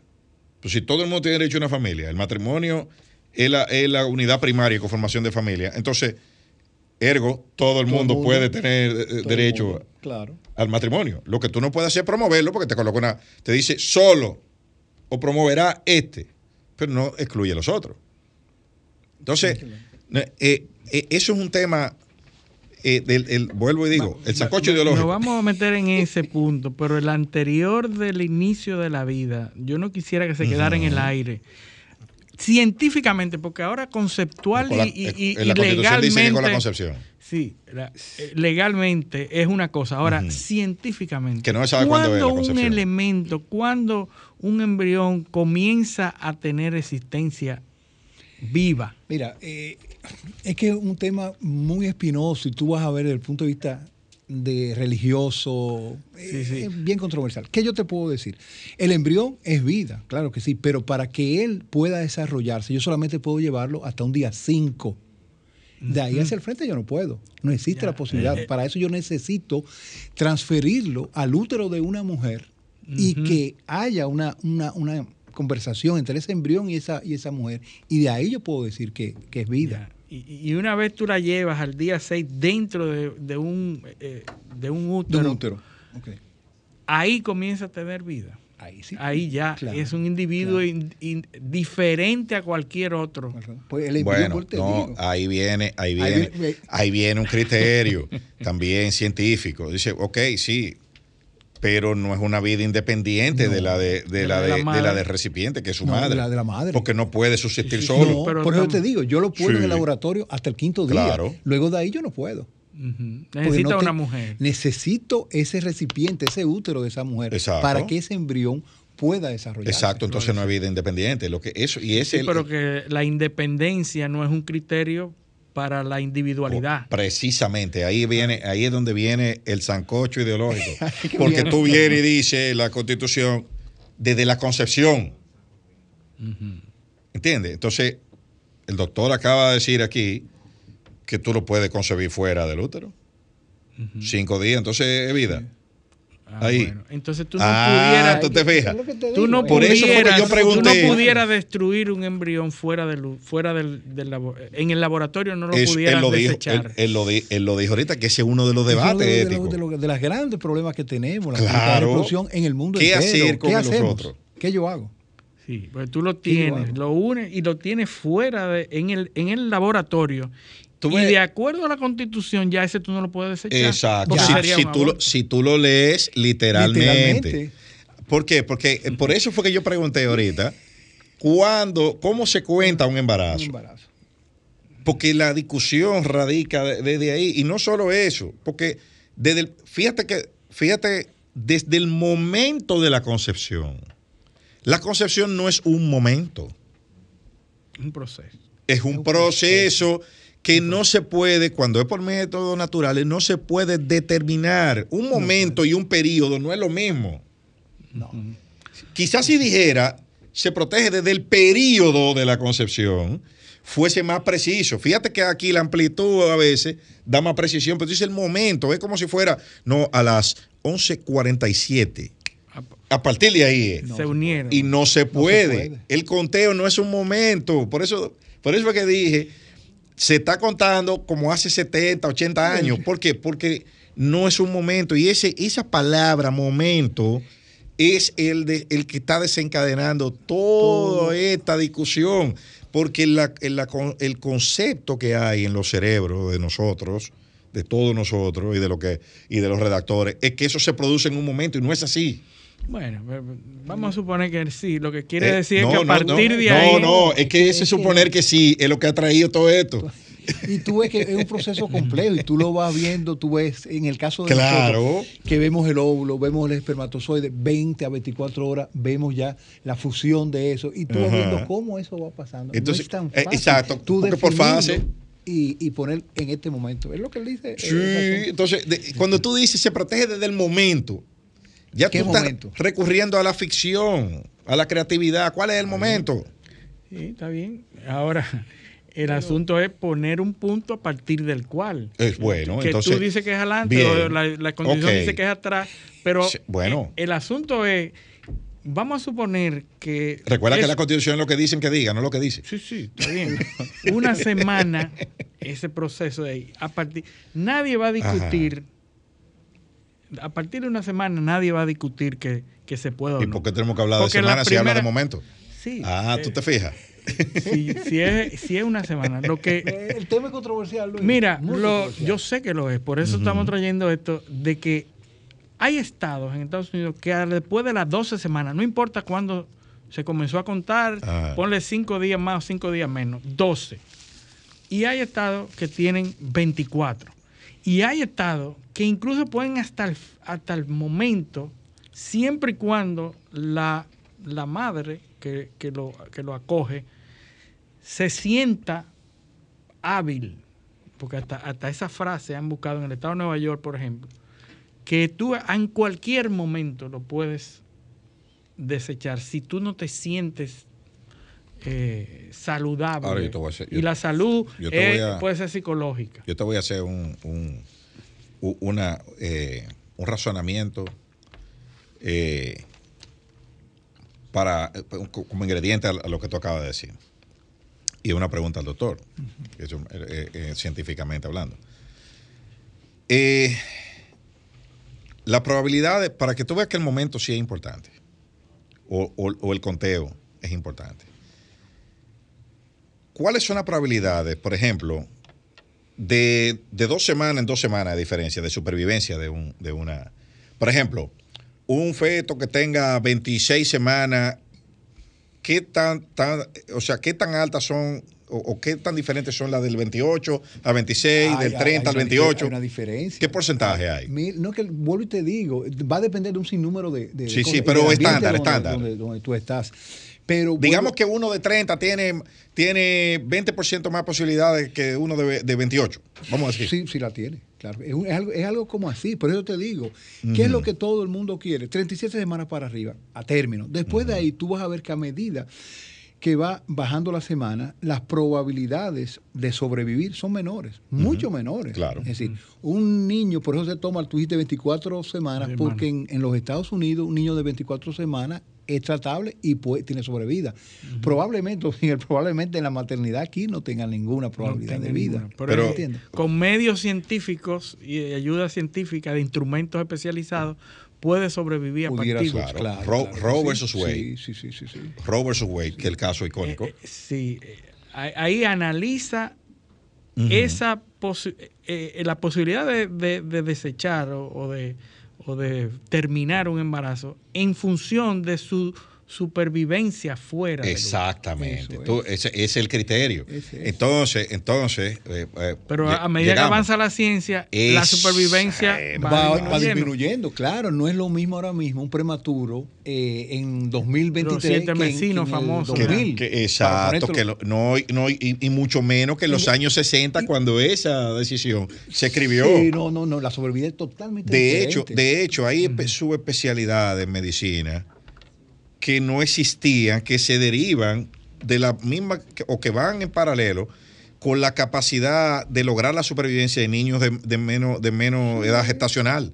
Y- o sea, hay, por ejemplo, hay cardiólogos que son especialistas en enfermedades congénitas. Sí, y hay cirugía, cirugía eh, eh, intra, intraútero. Intraútero. Exacto, eso eso es no interesante. existía. Eso es Se interesante. opera. O sea, tú puedes detectar una dolencia en el útero, en el, en el feto. y operarlo, Y sí, operarlo y mientras está embarazado. Sí, ¿Qué, sí. tan, ¿Qué tantas veces se produce? Aquí se hace en el país. Mira, ahí sería bueno hablar, se, pro- se, se hace y ahí te puedo sugerir al doctor Ramiro, que es eh, pionero en, ese, en esa área. Ellos están haciendo cirugías eh, intraútero. Y ese, ese análisis que se hace en el útero para ver la, la viabilidad y la, y la salud del, del feto se hace muy frecuente. No, no, no, no es frecuente. No es frecuente. No es frecuente. Cuando se sospecha de alguna dolencia Ahí así. sí tú puedes hacerlo. Bueno, y tú mira, puedes yo- tratar. yo recuerdo, para que tú, eh, eh, usted dijo que desde, desde que un embrión apenas está fecundado el óvulo, eh, o, o en una edad muy, muy temprana, cuando todavía eh, eh, en una etapa muy primaria se puede determinar ciertas, ciertas Sí, sí. inviabilidades. Al quinto día nosotros, quinto o sexto día nosotros hacemos la biopsia. Imagínate, yo hace, hace mi, mi hijo eh, eh, eh, pequeño tiene eh, 10 años. Y cuando mi esposa estaba embarazada, nosotros le hicimos esa prueba. Esa prueba se hacía como a los tres meses A, a tu esposa. a mi esposa. Amniocentesis. Una amniocentesis. Eh, o sea, a- como a los tres meses, o tres, cuatro meses. Y, me- y ahora él te dice que ya a los cinco días eso se Yo puede claro, hacer. Y de claro. eso hace 10 años nada más. Es diferente. Es que, oye, O sea, la, 11 la- años, la medicina reproductiva ha tenido saltos muy importantes. Muy O importantes. sea, pero mira, de, mira en 11 años eh, pasamos de tres meses a cinco días apenas. Fíjate, en el 2007, 2008, estaba yo en una reunión, me acuerdo que Fernando Seigers dijo, oye, vamos hacia la transferencia de un único embrión. Yo dentro de mí dijo, óyeme, está loco. Los programas de reproducción van a desaparecer, porque ¿cómo tú me vas a garantizar que yo te transfiera un único embrión y voy a tener una alta tasa de embarazo? eso- eso- eso- fue 2007, 2009. 2007. Óyeme, eso Hoy se hace puede. ahora mismo. Esa es la tendencia Eso de es, la medicina. eso es como pararse de un jorrón del primer picheo. el primer picheo. sí. estoy eh, eh, eh, eh, las técnicas cambian y la, la medicina va evolucionando y tú vas logrando tu- tus objetivos eh, con, que pensabas que no lo iba a alcanzarlo. Víctor, no queremos dejar de, de- de hablar de Profert. ¿Qué hace Profert? ¿Qué, qué, en, qué, ¿En qué se especializa Profert, que es el centro que tú diriges en el Luis, país? nosotros nos dedicamos al estudio integral de la pareja o de las personas con problemas Sí, reproductivos. sí, personas. Para personas. Eh, entonces, eh, nosotros hacemos lo que sea baja complejidad, las inseminaciones, la fertilización in vitro, la inyección intracitoplasmática de espermatozoides y muy importante, la preservación de la fertilidad, ya sea por motivos sociales, personas que no quieren tener familia en el momento, o que es muy importante por eh, razones oncológicas, personas que se van a someter a quimioterapia, radioterapia, que sabemos que van a afectar su salud reproductiva, nosotros podemos congelar ya sea óvulos, embriones o ¿Y espermatozoides. por cuánto tiempo se puede No, mantener? fíjate, eso, eso, eso la gente lo pregunta mucho, porque creen que están metidos en una nevera y que si se va Fue la un freezer, se fue la luz. Se va la luz. Sí, sí. Mira, no, eh, Luis, todo. Usted lo cómo que- pasamos, nosotros pasamos lo sublime a lo ridículo. Sí. De tecnología de punta a que se va la luz. A que se va, sí, pero que es así. Fíjate, lo que hace uno es que uno sumerge esos tejidos en nitrógeno líquido. Mientras tú tengas nitrógeno líquido y eso está a, 100 a menos a 196 una temperatura grados, natural de menos 25. eh, tú lo tienes. eh, no hace seguro. falta electricidad. No, Eso Lo que es- hace falta es nitrógeno. y entonces eso sea, eh, eh, es común que la pareja vengan a, a- a este, a este centro a, a vitrificar esos óvulos, a, a preservar. Mira, no tan común como uno quisiera. Si tú me preguntas a mí qué es lo que uno debería, y me, me- Víctor, vamos a hablar de algo, te digo, vamos a hablar de la, la edad y la reproducción. Es lo que te dije ahorita, las personas no, no comprenden que la fertilidad tiene un término y tú vas postergando. Tú quieres eh, hacer una maestría, un doctorado, después quiero llegar, tener, tener tal o cual posición en la empresa. Y yo no me voy dando cuenta de que la vida va pasando y Sí. que mis espermatozoides, mis óvulos, van envejeciendo junto conmigo. Y ahí ya yo llego que tengo todo lo que quiero, Pero, pero, no, tengo, la descendencia. Pero mira, tan sencillo como eso que yo acabo de, de conocer hoy, de que tú, como mujer emprendedora que tiene una vocación profesional eh, amplia, un, un futuro por delante, y si tú tomaras esa previsión de preservar el óvulo para cuando tú quieras, fuera exitosa. Es Porque que- después quieren tener los hijos y dicen, ya, ya se me pasó el tiempo. Eso- fue la guagua. Se fue, bueno, esta, esta artista, eh, Jennifer eh, Aniston, lo, Jennifer lo Aniston. dijo. Si alguien me hubiera dicho de preservar mi fertilidad, porque fíjate, ella ya llegó a una edad donde ya las gametas no sirven. Increíble. Bueno, va- El busquen, eh, busquen a Profert, que está en las redes, está en Instagram, tiene su página web, ahí hay toda información Profert. A eh, como pro fertilidad, pero Profert, ¿verdad? Para las personas que, que estén interesados en esto que hemos hablado Así el día de como, hoy. así como se va el tiempo de la fertilidad, se fue el tiempo del programa. Pero vamos. Muchísimas gracias, Vamos a- Víctor, por todas estas informaciones. Gracias, Víctor. Y a, Gracias a ustedes. y agradecer a nuestros teleoyentes la sintonía y pedirles que con el favor de Dios nos acompañen el próximo sábado en otra edición de Paneo Semanal. Hasta entonces. Sol 106.5, la más interactiva. Una emisora